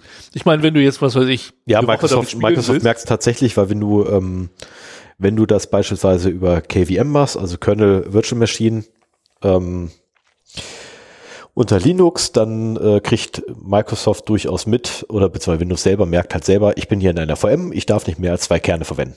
Punkt. Egal wie viele Kerne du ihr zur Verfügung stellst, weil äh, du lizenzierst Windows für VMs pro Kern. Mhm. Und abhängig von deinem, äh, von deinem äh, Lizenzschlüssel, den du hier eingibst, der sogenannte Product Key ist eigentlich nichts weiter als ein Lizenzschlüssel, äh, wird halt bestimmt, wie viele Kerne verwendet werden dürfen. Ah, ja, okay. Du darfst jede Professional-Version darfst du in einer VM starten. Ja, aber nur maximal zwei Kerne. Wenn du mehr brauchst, musst du eine andere Lizenz kaufen. Ja gut, aber für so einen Test würde es ja Ähm, machbar sein. Also der, der Trainer unserer CCSP-Schulung, äh, der hat halt auch da unten dieses, Ja, diese ja, Windows-Version ist äh, nicht ja, du kannst, du aktiviert. kannst es auch locker machen. Ähm, das ist, Microsoft sagt, äh, oder zumindest hat aktuell Microsoft noch keine Bestrebungen gehabt, irgendwie gegen vorzugehen. Mhm. Weil du halt auch nichts Sinnvolles machen kannst mit Ja. diesen Dingern. Ja, ja. Microsoft ist damit groß geworden, dass raubkopiert wurde und ich denke mal, die haben auch begriffen, dass eine gewisse Verbreitung ihrer Software ihrem Gar nicht mal so durchaus ist. zuträglich ist. Genau, ne, das ist sogar sehr, sehr zuträglich. Aber mir ist äh, eine Sache eingefallen, die mir äh, leider noch entgangen ist. Ähm, es gibt zum Beispiel auch die Möglichkeit, deine installierte Software zu exportieren oder auch zu importieren. Hm. Und es gibt auch eine Seite im Internet, wo du dir zusammenklicken kannst, welche Software du installieren möchtest. Und die erstellt dir dann ein Skript, das du Okay. halt auf deinem Rechner startest und dann wird das Mhm. äh, installiert. Heißt für mich, dass es das auch deutlich einfacher macht, wenn du dir zum Beispiel einen neuen Rechner aufsetzt. Richtig. Früher war es so, ich habe mir dann, gerade wenn ich einen neuen Rechner hatte, meinetwegen im, im Job oder sowas, ich habe dann äh, mir die ganzen kleinen Tools, die ich so brauche, Notebook OpenView, äh, Paste to Text, alles Mögliche äh, aus dem Internet gesucht, wieder installiert. Ich war den ganzen Tag damit beschäftigt. Jetzt kannst du wirklich sagen, oder naja, die meisten werden das in ihrem Job nicht dürfen, aber zumindest privat. Ich habe neuen Rechner, ich will die Software da übertragen. Ich exportiere mir die Liste der installierten Software, Mhm. speichere mir die auf dem USB-Stick, installiere meinen neuen Rechner, schieb den Stick rein, starte das Skript und, Und dann wird halt rennt, eine, eine Baseline installiert sozusagen. Gleich mit den neuesten Versionen. Das ist auch ein Feature, das ich extrem geil finde, muss ich sagen. Oder auch wenn du irgendwo hinkommst und sagst, äh, hier richte mir mal einen Rechner ein bei dem, den du betreust, Mhm. dann gehst du halt auf diese Seite, die müsste ich auch in den Shownotes verlinkt haben. Ähm, winstall.app, genau. winstall.app, ein Wort, .app. Ähm, da kannst du dir halt Softwarepakete zusammenklicken und kannst mit dem da durchgehen, was brauchst du denn? Willst du das haben? Willst du das haben? Willst du das haben? Anschließend kriegst du einen Skripttext, den du einfach nur noch auf deine Kommandozeile copy-pastest und äh, den Rest macht das Tool. Und wenn du die Kommandozeile als Administrator aufrufst, dann brauchst du nicht bei jeder Installation wieder dieses UAC-Prompt zu bedienen, sondern du musst das einmal am Anfang machen, dann läufst du als Administrator und dann laufen die Installationen auch durch. Und ich meine, es gibt auch einen Silent Flag, womit du dann einfach sagen kannst, hier mach, aber belästige mich nicht. Nimm Und- die Standardoption. ja, und äh, dann läuft das. Wie gesagt, ich würde mal sagen, so 90 bis 95 Prozent der, der Software kann man damit abdecken, mehr leider nicht. Aber bevor man sich irgendeine shady Drittsoftware kauft, Ja. Das wäre auf jeden Fall dann besser, quasi das, ähm, die Lösung des Herstellers des Betriebssystems zu nutzen. ja, und ist halt kostenlos. Und es ist Open Source. Also ähm, Äh, ich, bin, ich bin immer noch ziemlich begeistert. kann man sein eigenes Repository angeben? Das wäre so die, die Frage, die ich tatsächlich äh, unter Fingernägeln habe. Das Weil- könnte sogar möglich sein. Weil wenn ich mein eigenes Repository anlegen könnte, da musst du es aber auch pflegen. dann, ja, ja, klar, äh, jeder, jeder äh, IT-Admin in einem größeren Unternehmen pflegt sowieso ein Repository. Ne, du hast immer irgendwelche Verteilsoftware am Laufen, ähm, sei es jetzt Matrix oder sei es, äh, boah, wie sie alle heißen, äh, System, Schlag mich tot oder äh, Intune oder whatever. Du hast immer irgendwelche Verteilsysteme am Laufen, irgendwo als Admin im großen Unternehmen. Ähm, dann würde es ja quasi Sinn machen, die ganze Scheiße wegzuschmeißen. Und stattdessen Winget, eigenes Repository, pflegst ja eh schon. Da sagst du einfach, hier, da hinten ist mein Repository, nimm das. Das habe ich noch nie ausprobiert. Ähm, du kannst auf jeden Fall, wie beim guten Paketmanager, Repositories hinzufügen. Und vielleicht kannst du damit sogar noch ein bisschen mehr Software abdecken. Ähm, Genau, weil ein Skript zu schreiben, was einmal am Tag bei, was ich, irgendeine Software, die bei GitHub äh, ein, ein äh, Latest Release immer hat, runterzuziehen und dann in Repository reinzulegen, einmal am Tag. Dafür kann ich mir ein Skript schreiben, das ist nicht das Thema. Das geht einfach. Das ist, äh, also bei, bei Linux ist es äh, eine Zeile in der Kommando äh, im, im, in der CLI. So, das ist eine Zeile. Da wäre es ja fast interessanter. Also willst du andere Software noch dazu Also bei Software, die im Original oder willst du eine Whitelist benutzen? beides. Äh, Also eine Whitelist, da gibt es eine Funktion für. Es gibt, es gibt da, es gibt da zwei Anwendungsfälle. Das eine, äh, die ich gerade aufgemacht, äh, es gibt zwei, die ich gerade aufgemacht habe. Das eine ist, ich benutze äh, mein eigenes Repository und schließe das Originale aus und habe dann quasi meine Whitelist. Ne, das ist Software, die installiert werden darf auf den Rechnern. Deswegen da vorne bedienen. Alles, was da nicht drin ist, installierst du nicht. Oder kannst du ja auch gar nicht mehr installieren. Ähm, und dann gibt es noch den zweiten Anwendungsfall. Ich bin Unternehmen und ich möchte alle Rechner verwalten und die Software, die ich ausgerollt habe, aktuell halten. Hm. Und zwar unabhängig von äh, einer dritten Quelle, in dem Fall dann Microsoft wäre in dem Fall dann die dritte Quelle, weil ich ja vorher noch meine ganzen Prüfinsta äh, Prüfinstanzen habe, ob die Software wirklich für uns geeignet ist oder nicht, ob sie einen Reifegrad hat, dass wir ihn anwenden. Also ob, ob Winget wirklich äh, in der Lage ist, ein, in einem größeren Unternehmen sowas zu realisieren, kann ich nicht sagen. Es ist für einen Privatanwender eine feine Sache, es ist für kleine Unternehmen bestimmt auch äh, eine gute Sache. Ähm, ich glaube, bei großen Unternehmen gibt es äh, Pakete, die da besser drauf zugeschnitten sind. Ich die, werde einfach die zentralisiert. Also die Winget ist jetzt nicht nativ als zentralisierte Update äh, Nee, das- Software gedacht. nee, es weiß Du kriegst auch, ja auch kein, keine Rückwirkung, äh, keine Rückmeldung, welche Software jetzt Hm. installiert wurde. Das ist, läuft ja nur auf dem lokalen Rechner.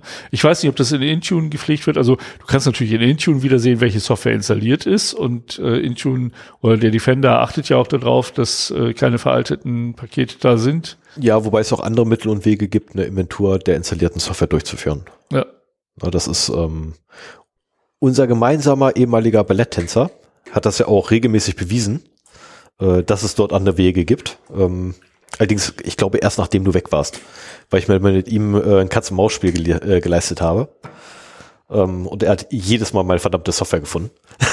das, ist, das war ein bisschen gemein. Ich habe immer Wege versucht, äh, um, äh, um drum herum zu kommen. Ähm, und jedes Mal hat er sie gefunden. Das ist, ähm, also er hat immer, hat immer gedauert. Ne? Und ich bin da auch immer zum Hingang und gesagt, hab, so, ich hab wieder was. Und dann hat es wieder ein paar Tage gedauert und dann kam er an und sagt so, ja, und ich habe sie jetzt gerade gefunden. Du hast XY installiert. Oh. und dann fing ich halt wieder an rumzubasteln, wie das halt so ist, ne? Ähm, und äh, das wäre zumindest etwas, wo man den Mitarbeitern quasi sagen kann, hier, davon ist der Repository, daraus darfst du dich bedienen. Das kannst du, ohne dass wir es kontrollieren, kannst du es einfach Mhm. gnadenlos installieren, weil wir haben vorher unsere Prüfinstanz, die ist drüber gelaufen, wir wissen, das Ding ist sauber, mach ruhig. Ja. Hättest zumindest in der Hinsicht hättest du keine Probleme, dass es jetzt nicht für die Update-Verteilung vom Betriebssystem geeignet ist. Okay, da musst du sowieso als Ja. Unternehmen hast du da in der Regel eh immer deinen eigenen Server irgendwo noch laufen. Ähm, den Windows Update Service Bezos. Server. Windows? Bezos. Vesus? Bezos. Was nicht? W-U-S-S? Na egal, ja. Nee, nee, Vesus. Okay, Aber ich weiß äh, auch nicht. ich bin- ich bin Irgendwas zu lang raus. Windows und Update und Server und vielleicht noch Service. Service. Windows Server for Update, äh, Update Service oder so ähnlich? Ach, egal. Ähm, egal, wenn ihr es wisst, schreibt es uns in die Kommentare. Ähm, lasst uns eure Meinung da. Ähm, wie bin ich da jetzt hingekommen? Achso, genau, dafür wäre es nicht geeignet, wahrscheinlich. Tippe ich mal drauf. Nee, nee. Und ähm, aber zumindest jetzt was den, den Software-Teil angeht, könnte man damit vielleicht abdecken ähm, und dadurch wiederum Kosten sparen. Weil wie gesagt, den Vesus-Server hast du eh. Und wenn du halt ein Update freigibst von, von Microsoft, dann sagst du einfach hier, schmeiß da rein in den Vesus-Server, fertig. Ähm, dann machst du halt zwei Instanzen draus. Die eine äh, machst du als deine, deine, ich nenne es mal Pre-Live, deine Testinstanz. Da Ja gut, aber das alle- sind ja Windows. das sind aber so die Standarddinge Ja, halt, die man ja. dann macht, ne? So, ähm, das sind ja Betriebssystem-Updates und hier Office-Updates, weil ich glaube, Office, ja doch, Office-Updates kommen ja auch über Windows Update mit. Ähm, wäre jetzt so Hirngespinst, ich im Kopf habe. Wahrscheinlich funktioniert das wieder alles nicht, was ich mir gerade ausdenke. Ähm, weil irgendwas Microsoft, bla bla, Microsoft, ähm, ich komme halt mittlerweile von Linux. Ich habe nicht mehr viel mit Microsoft zu tun. Aber auf Arbeit hast du auch mit Microsoft zu tun, oder? Ja, da administriere ich nichts mehr. Das ist, nö. Also da, da habe ich, äh, nö, da mache ich tatsächlich auch sehr wenig administrativen Kram. Ich habe mit, mit Windows tatsächlich, das ist so schön, ich habe mit Microsoft echt nur noch super wenig zu tun, nur noch als stumpfe Anwendung. Das Ding ist für mich nur noch Mittel zum Zweck. Das ist sehr, sehr angenehm. Gut, ab und zu hebel ich mal ein paar Sachen aus bei, bei Windows noch. Ja, ähm, aus beruflichen Zwecken. Aber äh, das hat in der Regel tatsächlich immer einen, einen professionellen Kontext und dient halt ebenfalls dem Ziel, was ich erreichen will. Ja. Im beruflichen Kontext. Aber da, da passiert halt nichts mehr Privates, wird nicht mehr rumexperimentiert oder so. Ähm, das geht halt nicht mehr, weil hab ich nicht. Kann ich nicht. So. Ja, ich bin durch. Okay, dann würde ich fast wieder Monty Python zitieren. Kommen wir nun zu etwas völlig anderem. Und zwar zu dem Fun and Other Things. Ähm, ich habe heute von meinem, war es heute? Nee, Mittwoch. Wann ist Mittwoch? Wann? Gestern, gestern okay. Ach man, ey, Zeitgefühl. Äh, ich habe gestern äh, beim Mittagessen in der Firma gesessen. Ich bin ja mittwochs meistens in meinem Büro. Und wir sitzen dann in der Regel, versuchen wir halt dann auch, wenn wir im Büro sind, äh, gemeinsam Mittag zu essen zumindest. Damit wir da irgendwie noch ein bisschen Austausch haben, neben dem ganzen Arbeiten und dem sonstigen Austausch, der Mittwoch stattfindet. Ähm, und dabei sagte mein Geschäftsführer, der mit am Tisch saß, also der sitzt ja eh mal mit dabei, Thomas, und ähm, der sagte dann, äh, ja, äh, Moment, ich muss ein bisschen weiter aus und kurz. Entschuldigung, muss mal von vorne anfangen. Also wir saßen zusammen und wir haben im Vorfelde ich glaube, letzte Woche wurde das getan, als ich nicht da war, äh, wurde unser Besprechungsraum neu, äh, Raum neu eingerichtet und da stehen jetzt so zwei Sofas, da stehen ein paar Sessel rum, so Fußdingsies, wo du die draufpacken kannst, wenn du im Sessel sitzt. Ich habe vergessen, wie man die Dinger nennt, weil ich sie nicht habe. ich ärgere mich gerade darüber. Hocker. Genau, Hocker, so Fußhocker. Und äh, so Tischchen stehen da und ist echt gemütlich. Also es ist, ist gemütlich geworden durchaus, muss man sagen. Ähm, Thomas, Chrissy, geile Nummer. Ähm, und beim Mittagessen sagte dann Thomas, äh, ja, also wenn ihr irgendwie so Ideen habt hier, was ich hier, Spieleabend oder Filmabend oder so, dann sagt Bescheid. Machen wir. Ne? Also könnt ihr gerne machen. Ich sponsere dann auch gerne die Pizza. Und Getränke sind ja eh hier. Ja, aber da du das hier im Podcast erzählst, äh, heißt das auch mit externen Gästen oder wie? Das ist das, was ich noch klären muss. Also ich weiß bereits, du bist immer Weil gerne. Wenn ihr eine interne Firmenveranstaltung macht, das brauchst ne, also, hier nicht großartig zu Also ich, nee, das war einfach ein krasses Angebot, wo ich wirklich da gesessen habe und so, wie geil, wie geil ist das denn bitte? Also fand, also sorry, aber kannst du dich erinnern, so ein Angebot bei einem vorherigen Unternehmen mal gekriegt zu haben? Außer deinem eigenen. Das zählt nicht. Also wirklich, wo der Geschäftsführer sich hinstellt und sagt so, warte mal hier, ihr wollt eine Privatveranstaltung in unseren Räumen machen, ihr kriegt von mir die Pizza. Ja, also ich glaube, das hätte unser gemeinsamer Arbeitgeber durchaus mitgemacht. Ich glaube, das nicht, dass er, ich glaube nicht, dass er die Pizza gesponsert hätte. Ja, vielleicht nicht die Pizza sponsern, aber also wir hatten zum Beispiel in der Schwesterfirma unseres ehemaligen Arbeitgebers fanden regelmäßig äh, Tabletop äh, ja. Statt ja. private Aktionen. Ich habe keine Ahnung, wer da das Essen gesponsert hat, ob die das äh, selber gemacht haben. Das wurde selber gemacht.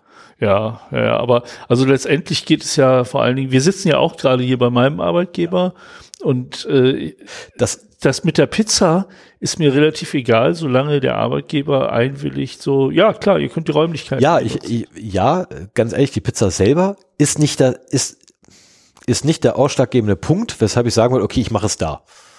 Ne? Also das, das ist nicht für den, für den Ort, wo ich es mache, nicht ausschlaggebend für mich. Aber allein, dass das Angebot sofort kommt und zwar von sich aus, ohne das irgendwie, ja. fand ich schon geil. Also ja, ähm, die Firmen denken um und ja, sie wissen, dass genau. sie einiges tun müssen, um ihre Mitarbeiter also zu halten. Es wird angenehmer tatsächlich und äh, ich bin gerade, muss ich auch sagen, also gestern auch wieder hat es sich ja gezeigt, ich bin echt froh, dass ich gewechselt habe. Muss ich einfach. Ja, ich auch. Sagen. Also so gern ich viele meiner ehemaligen Kollegen habe, ich bin echt froh, dass ich bei meinem jetzigen Unternehmen gelandet bin. Ja. Zumal ich auch die Probezeit rum habe. Haha, ich bin endlich fest angekommen. Ja. Ähm, Ich bin jetzt quasi fest, fest Angestellter. Äh, nee, aber fand ich echt cool und ähm, ich weiß übrigens bereits, du bist ein immer gern gesehener Gast.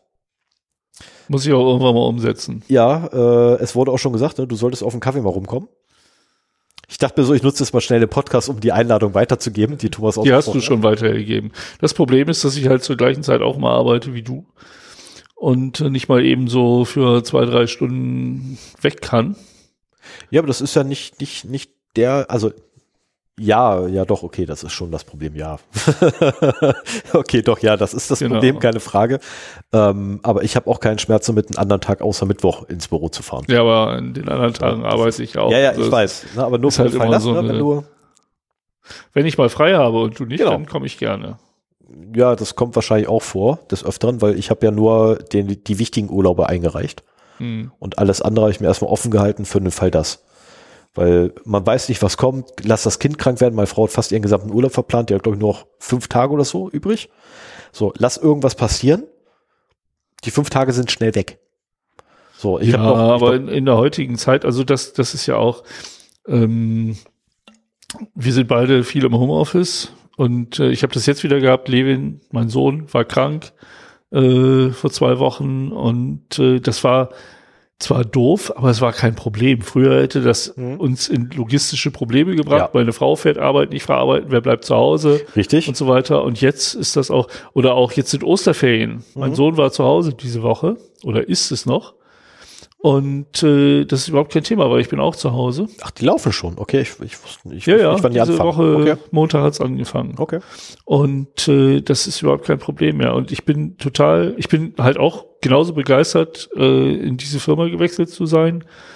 Ähm, ich kann auch noch mal hier ein bisschen Werbung machen für meinen anderen Podcast, Vivere Necesse S. Da sprechen wir halt, also einer meiner Chefs, das hört er nicht gerne, aber er ist es halt letztendlich, weil er ist einer der beiden Geschäftsführer.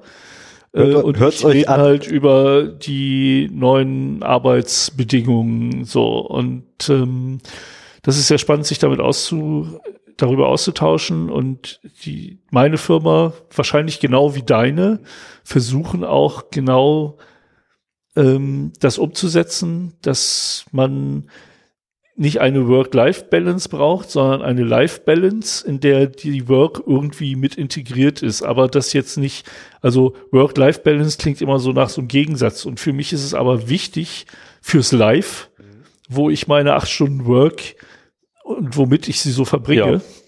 Ja. ja. Und äh, insofern äh, sind wir halt auch in der privilegierten Situation, in einer IT-Firma mhm. zu arbeiten, wo momentan Fachkräfte gesucht werden wie sonst was. Ich kriege ständig Angebote von irgendwelchen HR-Recruitern und so weiter. Und äh, aber das äh, macht es halt auch so angenehm, in modernen Firmen zu arbeiten. Und auch unser alter Arbeitgeber hat damit schon angefangen. Ja nicht so konsequent wie mein jetziger und wahrscheinlich auch nicht wie dein jetziger, aber das war halt auch äh, fast 20 Jahre her, dass, dass wir da angefangen haben, oder ich zumindest. Mhm. Und die Welt hat sich halt auch weitergedreht. Also das, was jetzt mein Arbeitgeber und wahrscheinlich auch dein Arbeitgeber ist, wäre, wenn unser gemeinsamer Arbeitgeber jetzt gestartet hätte, äh, wahrscheinlich auch ähnlich geworden. Durchaus. Weil durchaus. so das, das Mindset war das, das gleiche, irgendwie eine Firma zu schaffen, wo man äh, gerne, gerne zur Arbeit geht. Ja.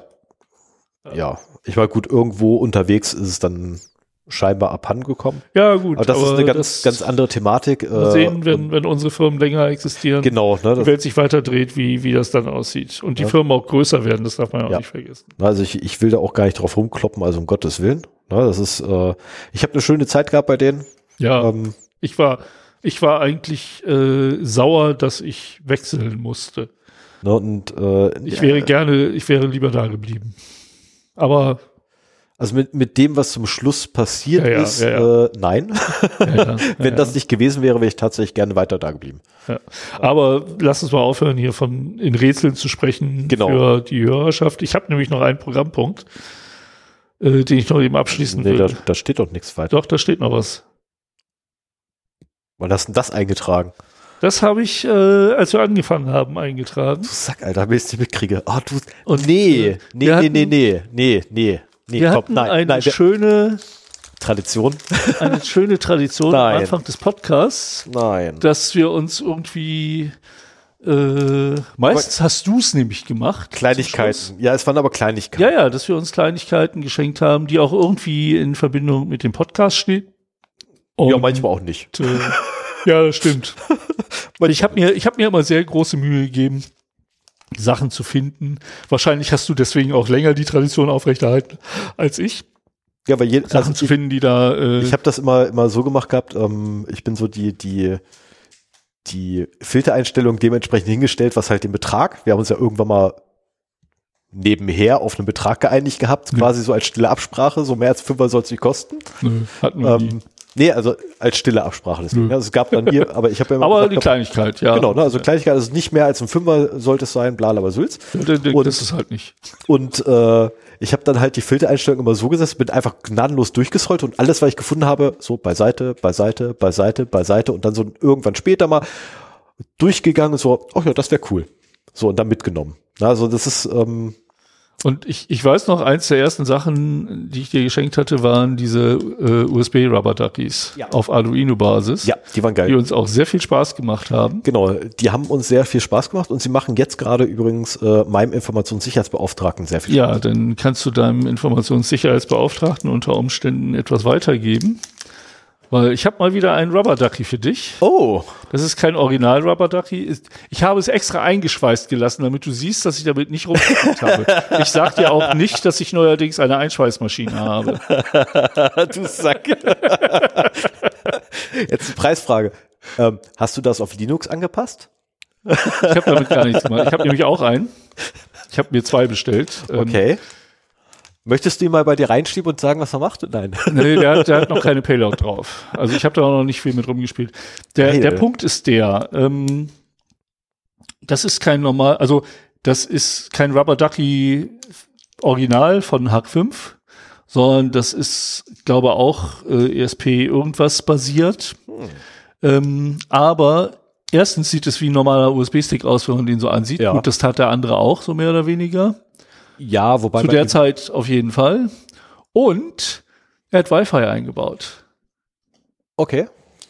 Und das ist nämlich, Der sieht auf jeden Fall eher nach einem normalen USB-Stick. das ist auf jeden Fall äh, ein, ein Killer-Feature, muss ich ehrlich sagen. Definitiv. Weil ähm, du hast halt damit nicht nur die Möglichkeit, irgendwelche vorgespeicherten Payloads da drauf zu laden, sondern du kannst dich halt Nachladen. dynamisch per Wi-Fi mit dem Ding verbinden und dann Schindluder treiben. Oh, das ist fies, ey. Das Dann- ist fies. Ich habe, es gab. Oh, mir fällt da äh, was ein. Oh, schön. Ich werde Spaß haben. Und du kannst DechiScript äh, konvertieren und die Payloads da hochladen und so weiter. Du kannst zum Beispiel auch hier äh, Payloads draufladen und dann halt, während er im Rechner steckt, äh, auswählen, welche du jetzt starten willst und so weiter. Was er nicht kann, was ein, es gibt den Keycroc von äh, Hack 5, da habe ich auch, oder Hack 5, äh, da habe ich vor ein, zwei Folgen auch von erzählt. Das ist im Prinzip auch das, aber als Zwischenstecker zur Tastatur so dass du da auch noch einen Keylogger drin hast. Geil. Das hat der nicht. Aber gut, du könntest halt eine, ähm, eine Payload nehmen, die äh, unter Umständen das dann installiert.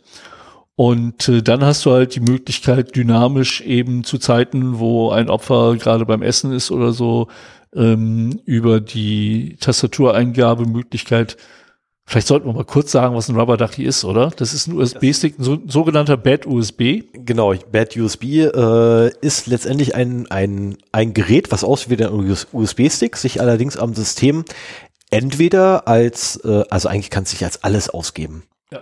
Ich habe auch schon gesehen, gehabt, dass Leute das Ding benutzt haben als äh, CD-Laufwerk, um dann damit Sachen einzuspielen, weil sie einfach gesagt haben, hey, hier ist ein neues Medium, hier ist mein Autostart, weil ähm, die Tastaturfreigabe nämlich deaktiviert war per USB und immer abgeklickt werden musste. Also haben sie einfach gesagt, okay, Tastatur darf ich nicht, dann bin ich jetzt ein, ein, eine CD mit, Auto, äh, mit Autostart. Ja. Führe mich mal aus. Also das Original Rubber Ducky war halt ein Tastatur-Emulator. Genau. Und da konntest du Payloads drauf äh, laden. Das gibt's auch schon seit vielen, vielen Jahren. Da konntest du Payloads draufladen und die haben dann im Idealfall den Taschenrechner äh, gestartet oder sowas, ne? also für Demonstrationszwecke. Aber man könnte natürlich auch dann ähm, etwas runterladen und installieren. Also alles, was du mit der Tastatur am Rechner machen kannst, konnte der halt auch machen. Oder du musstest Maus. halt nur vorher Definieren. Äh, definieren, was er machen soll. Genau, er konnte übrigens, euer äh, Rubber Ducky kann auch Maus emulieren und beides parallel. Ja. Ne, ähm, und äh, ich habe meinen Nachbau auf Arduino-Basis, äh, habe ich zwei gehabt, die voll funktionsfähig waren. Die anderen waren immer so, naja, äh, es war ein Hin und Her, mal ging's, mal nicht. Und äh, einen davon hatte ich gehabt, der hat aus äh, von meinem Server ein Outer-ST-Skript nachgeladen. Und zwar die vollständige Exe. Äh, allerdings mit ohne Dateiendung. Also hat sich quasi eine, eine Datei von meinem Server gezogen, hat dort die Dateiendung .exe hinten dran gepackt und hat das Ding dann ausgeführt. Aha. Ähm, war natürlich ganz schön, weil letztendlich dadurch ich eine viel größere Payload zur Verfügung hatte. Ja. Ähm, theoretisch, ne, to be endless, the possibilities. Ähm, und was ich gemacht habe, ist dann einfach nur ein, äh, eine Datei angelegt auf C, äh, oder ja doch, slash, nee, äh, C Doppelpunkt, Backslash, Users, Nutzername, weil ich mir den auch per Auto-IT einfach auslesen konnte. Und dann dort quasi eine Datei extra angelegt habe, die halt beweist, ich war da. Dann habe ich einen Ping auf meinen Server gehabt, weil ich ja die Datei runtergeladen habe. Dort wiederum mit einem ähm, äh, mit einem editierten User Agent, so dass ich sagen konnte, okay, welche USB-Stick war's? Und als wenn das nicht reichen würde, habe ich natürlich den ganzen Mist auch noch gleich persistiert bei mir äh, auf dem Zielrechner. So dass egal wann irgendeiner drangegangen ist und das Ding abgerissen hat oder so, der hatte keine Chance mehr. Ich war da. Ja, wenn du das einmal persistiert hast. Ähm, Und ein, genutzt- Gegensatz, Genutzt habe ich das Ganze übrigens, ähm, um bei Kunden hinzulaufen und einfach so, wenn ich irgendwie hier Besprechung hatte oder so, aus Versehen mal einen liegen lassen. Dann Stunde weggehen. das hast du nicht getan. Doch, das habe ich getan. Habe gewartet, bin dann wieder hingegangen, habe gesagt, hab, sie hatten dort ein Problem. Ich hätte gerne meinen USB-Stick wieder. Und teilweise konnte ich sogar zu den Personen hingehen, weil ich mir den Usernamen habe mitschicken lassen. Ähm, Okay. aber das ist nett. Gut, das waren aber keine äh, Consulting-Kunden. Nein, das waren keine Consulting-Kunden. Alles klar, ja. Das waren keine Ähm, ein Bad USB hat über diese Funktion des Rubber Ducky hinaus noch die Möglichkeit, auch äh, eine Netzwerkkarte zu simulieren, äh, einen Speicher zu simulieren. Alles, was man USB anschließen kann. Genau. Und äh, damit hat man natürlich auch Netzwerkkonnektivität mit diesen Dingern. Also sprich, du verbindest dich per Wi-Fi. Also du kannst ihn auch in ein bestehendes Wi-Fi eingliedern. Mhm. Ich weiß nicht, ob es einen Meshnet-Client dafür gibt. Das wäre schräg. Muss man mal bei sonstige, bei NordVPN gucken, ob sie da auch äh, Das ESP sch- irgendwas Rubber Duckies angegeben haben. das wäre schräg. Nein, aber du kannst halt eine Remote Shell damit machen, ne? Und äh, damit hast du dann viel mehr Möglichkeiten als mit dem originalen Rubber Ducky. Wie gesagt, der Zwischenstecker fehlte noch, aber der, der Keycrock von Hack 5, der kostet halt 150 Euro. Das war mir ein bisschen zu viel für so ein Geschenk, zumal ich ja auch einen haben will und dann zwei brauche. Aber äh, das Ding hier war deutlich günstiger. Ich bin, das nennt sich äh, Cactus äh, Wi-Fi Hit Injector. Also Hit steht für Human Interface Device. Und äh, den, den findet man halt als Cactus WHID äh, bei einigen Shops. Also erstmal gibt's dann die Seite vom Hersteller, der halt auch die Software dafür entwickelt hat und so weiter. Und ähm, da findet man dann auch Möglichkeiten, den äh, zu bestellen. Sehr, sehr cool. Ich danke dir vielmals. Also ernsthaft, ich bin, ich bin wie immer begeistert. Ja, schönes Spielzeug, ne? Ja, ich, äh, ich werde wahrscheinlich sehr viel Spaß mit meinen Kollegen. Nein, ist verkehrt. Der erste Ab Oh, verdammt, wann ist der 1. April? Ist das ein Arbeitstag? Übermorgen.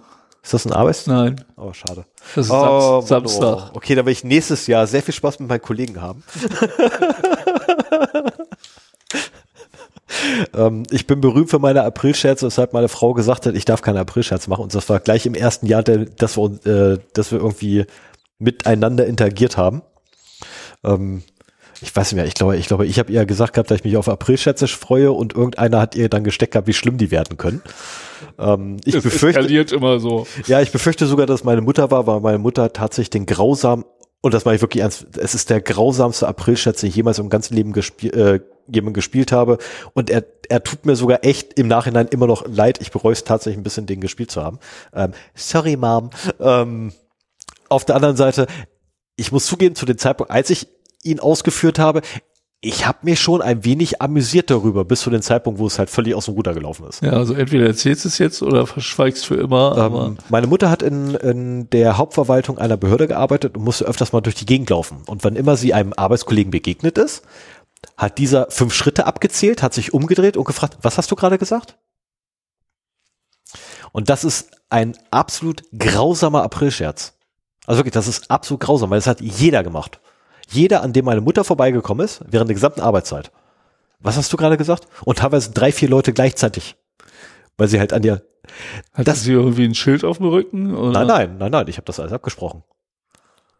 Das ist, deswegen sage ich ja, das ist der grausam, also er ist durchaus aufwendig gewesen, ist noch nicht der aufwendigste, den ich jemals gespielt habe, aber äh, wirklich grausam. Das war wirklich ich grausam. Ich bin ja froh, dass ich am 1. April woanders hinfahre und keinen Zugriff auf mich hast. Das ist ja gut. Nicht, dass du die andere Opfer suchst, wenn du es nee, in der Familie ich kann dich beruhigen. Dieses, dieses, Jahr habe ich bereits ein Opfer und der ähm, April-Scherz ist sehr, sehr harmlos. Okay. Die Kleine kriegt was. Ja, mein, mein ja. Sohn hat auch äh, rausgefunden, dass man solche Scherze am 1. April machen darf und irgendwas brütet der aus. Da bin ich mal sehr gespannt drauf. Oh, Muss ich verdammt. Mir auch noch was überlegen. Das ist, das ist ja sogar noch ein coolerer Aprilscherz. Ähm, ich rufe dich morgen noch mal an. Dein Sohn hat ja Urlaub, ne? Lass dich mal mit dem reden. Nix da. ja, toll. Jetzt darf ich bis übermorgen nicht mal mit deinem Sohn reden. Richtig. Hm. Kontaktverbot. Mist. Naja, macht nix. Ähm, er hat ja noch, er hat ja noch einen Podcast, äh, da kann ich einen Kommentar drunter packen. Mm, nee. Da sind keine Kommentare Schade, möglich. Das wäre noch geil. ah, das wäre eine coole Nummer. So, wir sind jetzt hier maßlos am Überziehen und äh, jeder, der bereits abgeschaltet hat, äh, ja, ich. Hat nicht dieses coole Teil mitgekriegt. Genau, hat nicht dieses coole Teil mitgekriegt. Ähm, ja, April. Und hat auch die Einladung zum Pizzaessen in äh, Stefans Firma verpasst. Ja, also sobald, sobald es dort den den Moment, äh, die Veranstaltung geben wird, ja, auf jeden Fall. Das werde ich dann aber zu gegebener Zeit nochmal nicht, bitte nicht einfach bei, bei meinem Unternehmen auflaufen und sagen, Stefan hat gesagt, bitte, bitte, tut mir das nicht an. Na, äh, das war einfach nur als, äh, als Beispiel, wie cool Arbeitgeber sein können und äh, wie sehr es mich überrascht, dass Arbeitgeber so cool sein können. Ich bin das halt echt nicht gewohnt. Ja, wenn, wenn, wir haben ja viele IT-affine Menschen in der Hörerschaft und äh, ich muss auch sagen, wenn, wenn ihr in einem Unternehmen seid, das euch nicht gut tut, ähm, die Zeit ist günstig, ja. das zu ändern. Und es gibt wirklich gute Unternehmen, äh, nicht nur unsere beiden. Es gibt viele Unternehmen, die sich um ihre Mitarbeiter kümmern. Trotzdem denke ich mal, äh, wenn ihr Bock habt, bei uns zu arbeiten, könnt ihr euch gerne an uns wenden.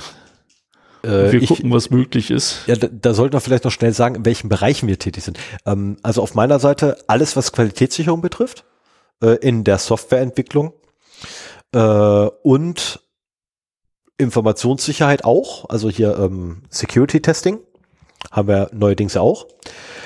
Äh, okay, Moment. Ich sage neuerdings, äh, ich habe gelernt, dass es doch schon ein bisschen länger gibt bei uns. Ähm, hab's noch nicht mitgekriegt, als ich angefangen habe. Äh, und was wir aktuell auch noch anbieten oder suchen, sind äh, Administratoren. Ja, wir machen halt äh, Managed Services mhm. und wir betreiben für den Kunden seine Software, heißt das. Und wir haben einen Consulting-Bereich, in dem ich auch tätig bin. Ähm, ich sehe zu, dass wir da sicherheitsrelevante Themen haben. Also das ist halt das, was mich interessiert und wo ich auch jetzt wieder in einem neuen Projekt bin, wo wir durchaus noch Leute gebrauchen könnten, glaube ich. Ähm, ansonsten, ja, IT-Consulting, wir machen keine Entwicklung mehr. Das ist zu unserem gemeinsamen ehemaligen Arbeitgeber eine Veränderung, ja. an die ich mich auch erst gewöhnen musste.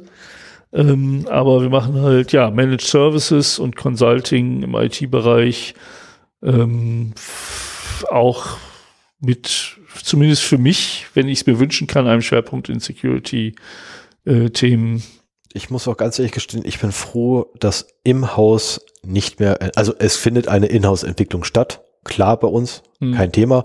Aber ich bin froh, dass wir kein Consulting mehr für ähm, Softwareentwicklung haben, sondern nur noch die reine Qualitätssicherung. Ja. Es ist so viel angenehmer. Es gibt auch so viele Entwicklerbuden heutzutage. Äh, Ja, ich glaube, da, da habt ihr eher ein USP mit äh, eurer Qualitätssicherung, weil da gibt's natürlich auch Konkurrenz, Ja, gibt aber so spezialisiert äh, ist der Markt auf jeden Fall kleiner, denke ich mal, als in der Softwareentwicklung. Wobei auch die Nachfrage wahrscheinlich kleiner ist. Wer will schon Qualitätsmanagement? Einkaufen. Das wird, ähm, das wird entwickelt und dann läuft das ja. gar nicht wenige. Ja, Gar nicht wenige. naja. Zumal wir auch Hardware können. Also wir können Hardware, das können wir durchaus. Ähm, aber bei uns jetzt in, in ich nenne es jetzt mal Niedersachsen, weil es halt meine, meine Niederlassung ist, bei der ich ja angestellt bin. Ähm, da machen wir zumindest aktuell, soweit ich das weiß, keine Hardware. Bin ich mit, Ihr habt mehrere Standorte in Deutschland. ne? genau. Und wir haben äh, eigentlich nur einen Standort Deutschland, hier in der Braunschweiger Region, in Braunschweig. Wir sitzen gerade in Braunschweig in den Räumen. Naja, Rand. Aber äh, bei uns ist Remote-Arbeit halt äh, zu 100 Prozent möglich, wenn man das möchte. Also bei uns wäre es theoretisch auch möglich, wobei es natürlich immer gern gesehen ist, wenn man ins Unternehmen kommt. Ja, also ein Kollege von mir, der Mhm. ist von Braunschweig nach Berlin gezogen und der arbeitet jetzt aus Berlin immer Ja, noch für nicht? uns. Warum? Und äh, wir haben einige andere, äh, ein, eine Kollegin, die sogar außerhalb von Deutschland sitzt. Ich, wo- ich wollte es gerade ansprechen, also das wäre nämlich genauso mein Unique Selling Point, also nein, das wäre ein absoluter Unique Selling Point eines Unternehmens, wenn es mir zulassen würde, dass ich von außerhalb von Deutschland arbeite. Das Problem ist, damit haben wir auch zu kämpfen, welches Arbeitsrecht ist denn da anwendbar? Also Ja. wenn du nur hier der der Berliner Kollege, von dem ich gesprochen Mhm. habe, ähm, der war auch bei bei unserem äh, Digitalsee Podcast mal zu Gast als digitaler Nomade. Der macht es auch gerne, dass er mal für ein paar Wochen Mhm. nach Portugal fährt und von da arbeitet und so. Das ist aber arbeitsrechtlich, glaube ich, gar nicht mehr so das Problem, weil das halt nur für eine beschränkte Zeit ist. Aber wenn du für ein Jahr oder zwei Jahre in einem anderen Land bist, wo führst du denn deine Einkommensteuer ab? Äh, Wie muss die abgeführt werden? Wie sieht das mit der Krankenversicherung aus und so weiter? Das ist gar nicht so einfach und das Nee, muss man von, von Mal zu Mal halt auch klären. Äh, Das war in dem Fall auch eine Kollegin, die halt aus Braunschweig dahin gezogen ist und äh, wo das natürlich die Firma auch möglich gemacht hat. Ähm, ich weiß jetzt nicht, wie das mit Bewerbungen aus anderen Ländern wäre. Ich glaube, wenn wir verzweifelt jemanden suchen, ja, aber das, das würden wir, glaube ich, nicht für jeden machen. aber innerhalb von Deutschland, äh, glaube ich, ist es gar kein Thema. Wir haben einige, ähm, einige Kollegen, die hier nicht in der Region sitzen. Also wir haben auch eine, eine Niederlassung in Kanada und wir haben auch eine Niederlassung in, ich kann es nicht mal aussprechen, äh, ich, ich wage es auch nicht, das auszusprechen. Äh, und da ich so eine grandiose Koryphäe in Erdkunde bin, Weißt du auch nicht, wo es ist. genau, weiß ich nicht mal, wie das Land heißt. So viel zum Stellenmarkt ist, auf ähm, Zero Day. Genau, wir haben keine Ahnung von Ähm, nichts. Äh, ansonsten im, im Bereich Informationssicherheit und Datenschutz äh, Beauftragten, beauf also externer Beauftragter. Ähm, wenn ihr da noch was machen wollt, haben wir auch noch was im Angebot. Das haben wir auch noch. Das ist dann im Raum Hannover, wenn wir schon dabei sind. Ähm, was fällt mir noch ein? Ah, Lass, verflucht. lass uns den Stellenmarkt mal hier abschließen. Ja, gest gestern hat mich noch einer angesprochen. Als- Verdammt. Als Fazit würde ich auf jeden Fall sagen, wir sind beide in Firmen, wo wir gerne sind, wo, die wir auch weiterempfehlen können. Äh, und äh, ja, wer, wer sowas sucht, kann sich gerne melden. Mal gucken, ob Genau. es kommt. genau, wenn, wir, wenn was kommt, wir leiten es dann auch weiter. Also ich zumindest leite es dann einfach weiter, ungesehen in meinem Fall. Weil es ist, äh, geht mich nichts an. Also euer Lebenslauf äh, hat mich nicht zu interessieren und deswegen geht er auch ungesehen weiter. Naja, das ist bei uns anders, weil ähm, wir nicht, also bei uns entscheiden die Teams, wer eingestellt wird. Also jetzt nicht nur, Bei uns entscheidet das mit immer bei jedem Bewerbungsding sie Prozess. Innerhalb des Bewerbungsprozesses, so entscheidet das mit einem Mitarbeiter bei uns. Äh, ich werde allerdings einen Teufel tun, mit dabei zusammen, wenn irgendwie, also wenn ich jemanden sage, hier, schreib da vorne hin für deine Bewerbung, werde ich einen Teufel tun, mich da in, Bewerbung, rein- ins Be in den Bewerbungsprozess mit reinzusetzen. Naja, also. Ja, das ist so, ähm, würde ich nie im Leben machen. Du, du hast halt die Möglichkeit bei uns auch im Bewerbungsgespräch einfach mit zukünftigen Kollegen zu, äh, zu führen, die Mhm. halt auch jetzt nicht so gewieft sind in irgendwelchen äh, Befragungstechniken, wo, wo du halt authentischer eine Meinung bekommst, so. Und das finde ich, also wir, wir wollen da noch hinkommen. Es ist ganz oft, dass unser Geschäftsführer halt dann bei den Meetings dabei ist oder beim ersten Meeting Mhm. dabei ist. Was er auf jeden Fall machen muss, ist halt das Gehalt verhandeln. Aber ähm, wir hatten das auch schon so, dass wir gesagt haben, hier, da, da haben wir einen Bewerber, der würde bei uns ins Team passen. Wer von euch will denn mal? Und dann haben wir halt, jeder kennt mittlerweile diese Situation und die, die es noch nicht kennen, weil sie erst jung im Unternehmen sind, die sind dann halt dabei und lernen es, weil äh, das ist halt auch wichtig, dass man auch mal die andere Seite kennenlernt. Und äh, dann führt man halt ein Bewerbungsgespräch. Das ist mittlerweile in der IT, verstehe ich das auch wirklich so, dass unter Umständen die, Bewer die Unternehmen sich bei den Leuten bewerben. Ne? Und wir wollen da halt transparent sein. Wir haben deswegen auch den Podcast, um so ein bisschen unsere Firmenphilosophie audiomäßig rüberzubringen. Und äh, ja, auch äh, einfach die Möglichkeit zu geben, mit Kollegen, mit zukünftigen Kollegen zu sprechen. Ähm, was wir auch schon mal gemacht haben, wo leider dann doch nichts draus geworden ist, weil wir in der aktuellen Projektsituation mit dem Bewerber halt nichts anfangen konnten, was ich schade fand, aber egal. Wie es manchmal ist. Ich glaube, das war auch ein Hörer oder er ist jetzt zumindest ein Hörer. Wenn du es hörst, schöne Grüße. Wie es halt leider manchmal so ist, ne? Das ist Na halt. gut, wollen wir einen Sack zu machen? Ja, machen wir das. Mein Wasser ist eben mittlerweile warm. Ich Idiot hab's wieder an die falsche Stelle gestellt. Ah, Das ist, das ist der Mist, wenn du dauernd andere Notebooks verwendest. Ja, so ein Notebook-Lüfter, äh, ich merke das bei dem hier auch gerne, bei mir zu Hause vor allen Dingen. Der kann ganz gut Wärme Ja, ich habe produzieren. mich früher mal gefreut gehabt, hast einen Kaffee daneben gestellt, der war immer warm. genau. Mittlerweile ist das allerdings so, äh, nein. Gut, dann würde ich sagen, machen wir zu, hauen wir in den Sack. Ja, soll ich mal Tschüss sagen? Ja, ne? Sag ich schon mal Tschüss. Dann Tschüss. wünsche ich einen wunderschönen guten Abend, einen wunderschönen guten Morgen, eine wunderschöne gute Nacht, wann immer ihr uns gehört habt. Bleibt uns wohlgesonnen und schaltet auch wieder ein, wenn es wieder heißt, der Zero Day Podcast bringt euch Informationssicherheit und Datenschutzthemen mitten in eure Hörmuschel. Tschüss. Hast du schön gesagt. Mach's gut. Ciao. Ich wollte gerade sagen, du musst die Musik machen. Musst du ja auch so laut machen.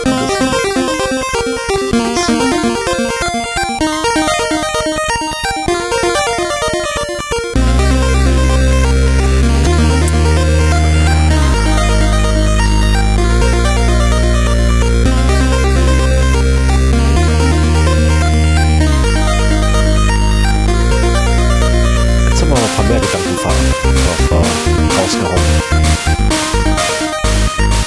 Murmelst du vor dich hin oder soll ich die Musik runterfahren? Ja, ich, ich, ich habe nur gerade quasi noch gedacht, wir haben heute ein paar mehr Gedanken rausgehauen als sonst. Ganz zum Schluss. Ja, ja das war ein, ein Werbeblock für unsere Arbeitgeber. völlig, ist ja völlig in Ordnung. Ja, können wir auch mal machen. Ich behaupte einfach, wir können uns das mal erlauben. Solange es nicht jedes Vor allen Dingen, nachdem du zur Eröffnung die Gedanken gesagt hast. Ja. Da wird uns das vielleicht verziehen. Ja, so, ich habe ja auch hinterher gleich noch gesagt, ne, schön, dass wir uns wohlgesonnen sind und so. Von daher, ich behaupte mal, Anfang positiv, Ende positiv, dann kannst du dazwischen mehr oder weniger machen, was du möchtest, innerhalb eines Rahmens. Wie lang ist die Aufnahme? Äh, 2, 51, 50, 51, 2. Ach, haben die drei Stunden doch nicht geknackt? Nee. Müssen wir hinterher laufen lassen.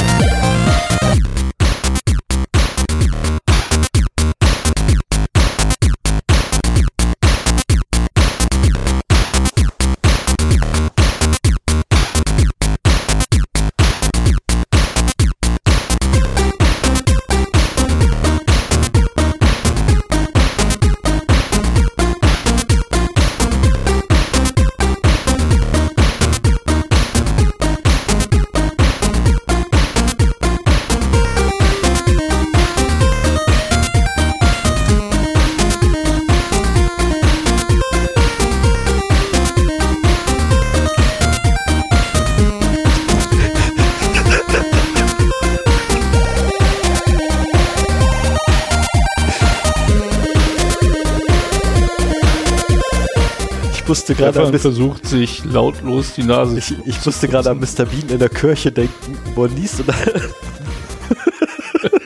Ja, so ähnlich sahst du auch aus. Aber ist ja gleich vorbei, glaube ich, das Lied, ne? Dann kann ich auch kurz sitzen bleiben.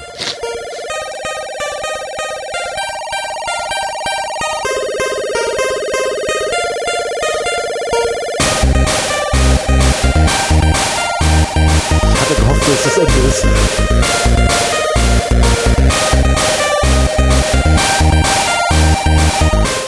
Für sowas jetzt eine Räuspertaste. Ja, die würde aber nichts bringen. Wenn ich mir jetzt die Nase schraube und den Ellbogen auf die Räuspertaste für meine Leitung draufgebe, habe ich das mit deine Spur drin. Ja, aber sehr leise. Und ich glaube, das filtert auch damit raus. Oder zumindest, also wenn du deine, wenn du eine Räuspertaste hättest, du kannst die übrigens auch im Reaper benutzen. Dann Nee, nee, das äh, letzte Mal voll amok gelaufen, nicht nochmal. Auf jeden Fall, wenn du es ohne Räuspertaste machst, dann haben wir jetzt ein tierisches, lautes Störgeräusch in der Aufnahme. Hab ich ja nicht vor. Genau. Und die Tatsache, dass er sich die Nase putzen muss, äh, verhindert auch, dass er jetzt noch lange nach der Musik äh, Ja, das rauszögert, um die drei Stunden zu knacken. Das ist voll fix. Jetzt ist gleich Schluss.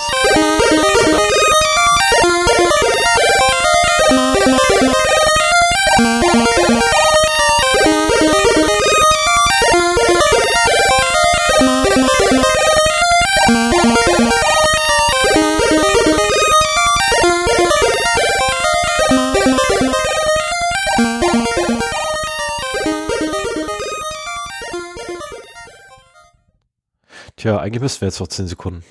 Ach, dann nicht. Schaffen wir es nicht. Ist halt so. Dann hätten wir zumindest 55 Minuten voll. Aber gut, dann ist das halt einfach nicht der Fall. Ach, was soll's. Geschafft.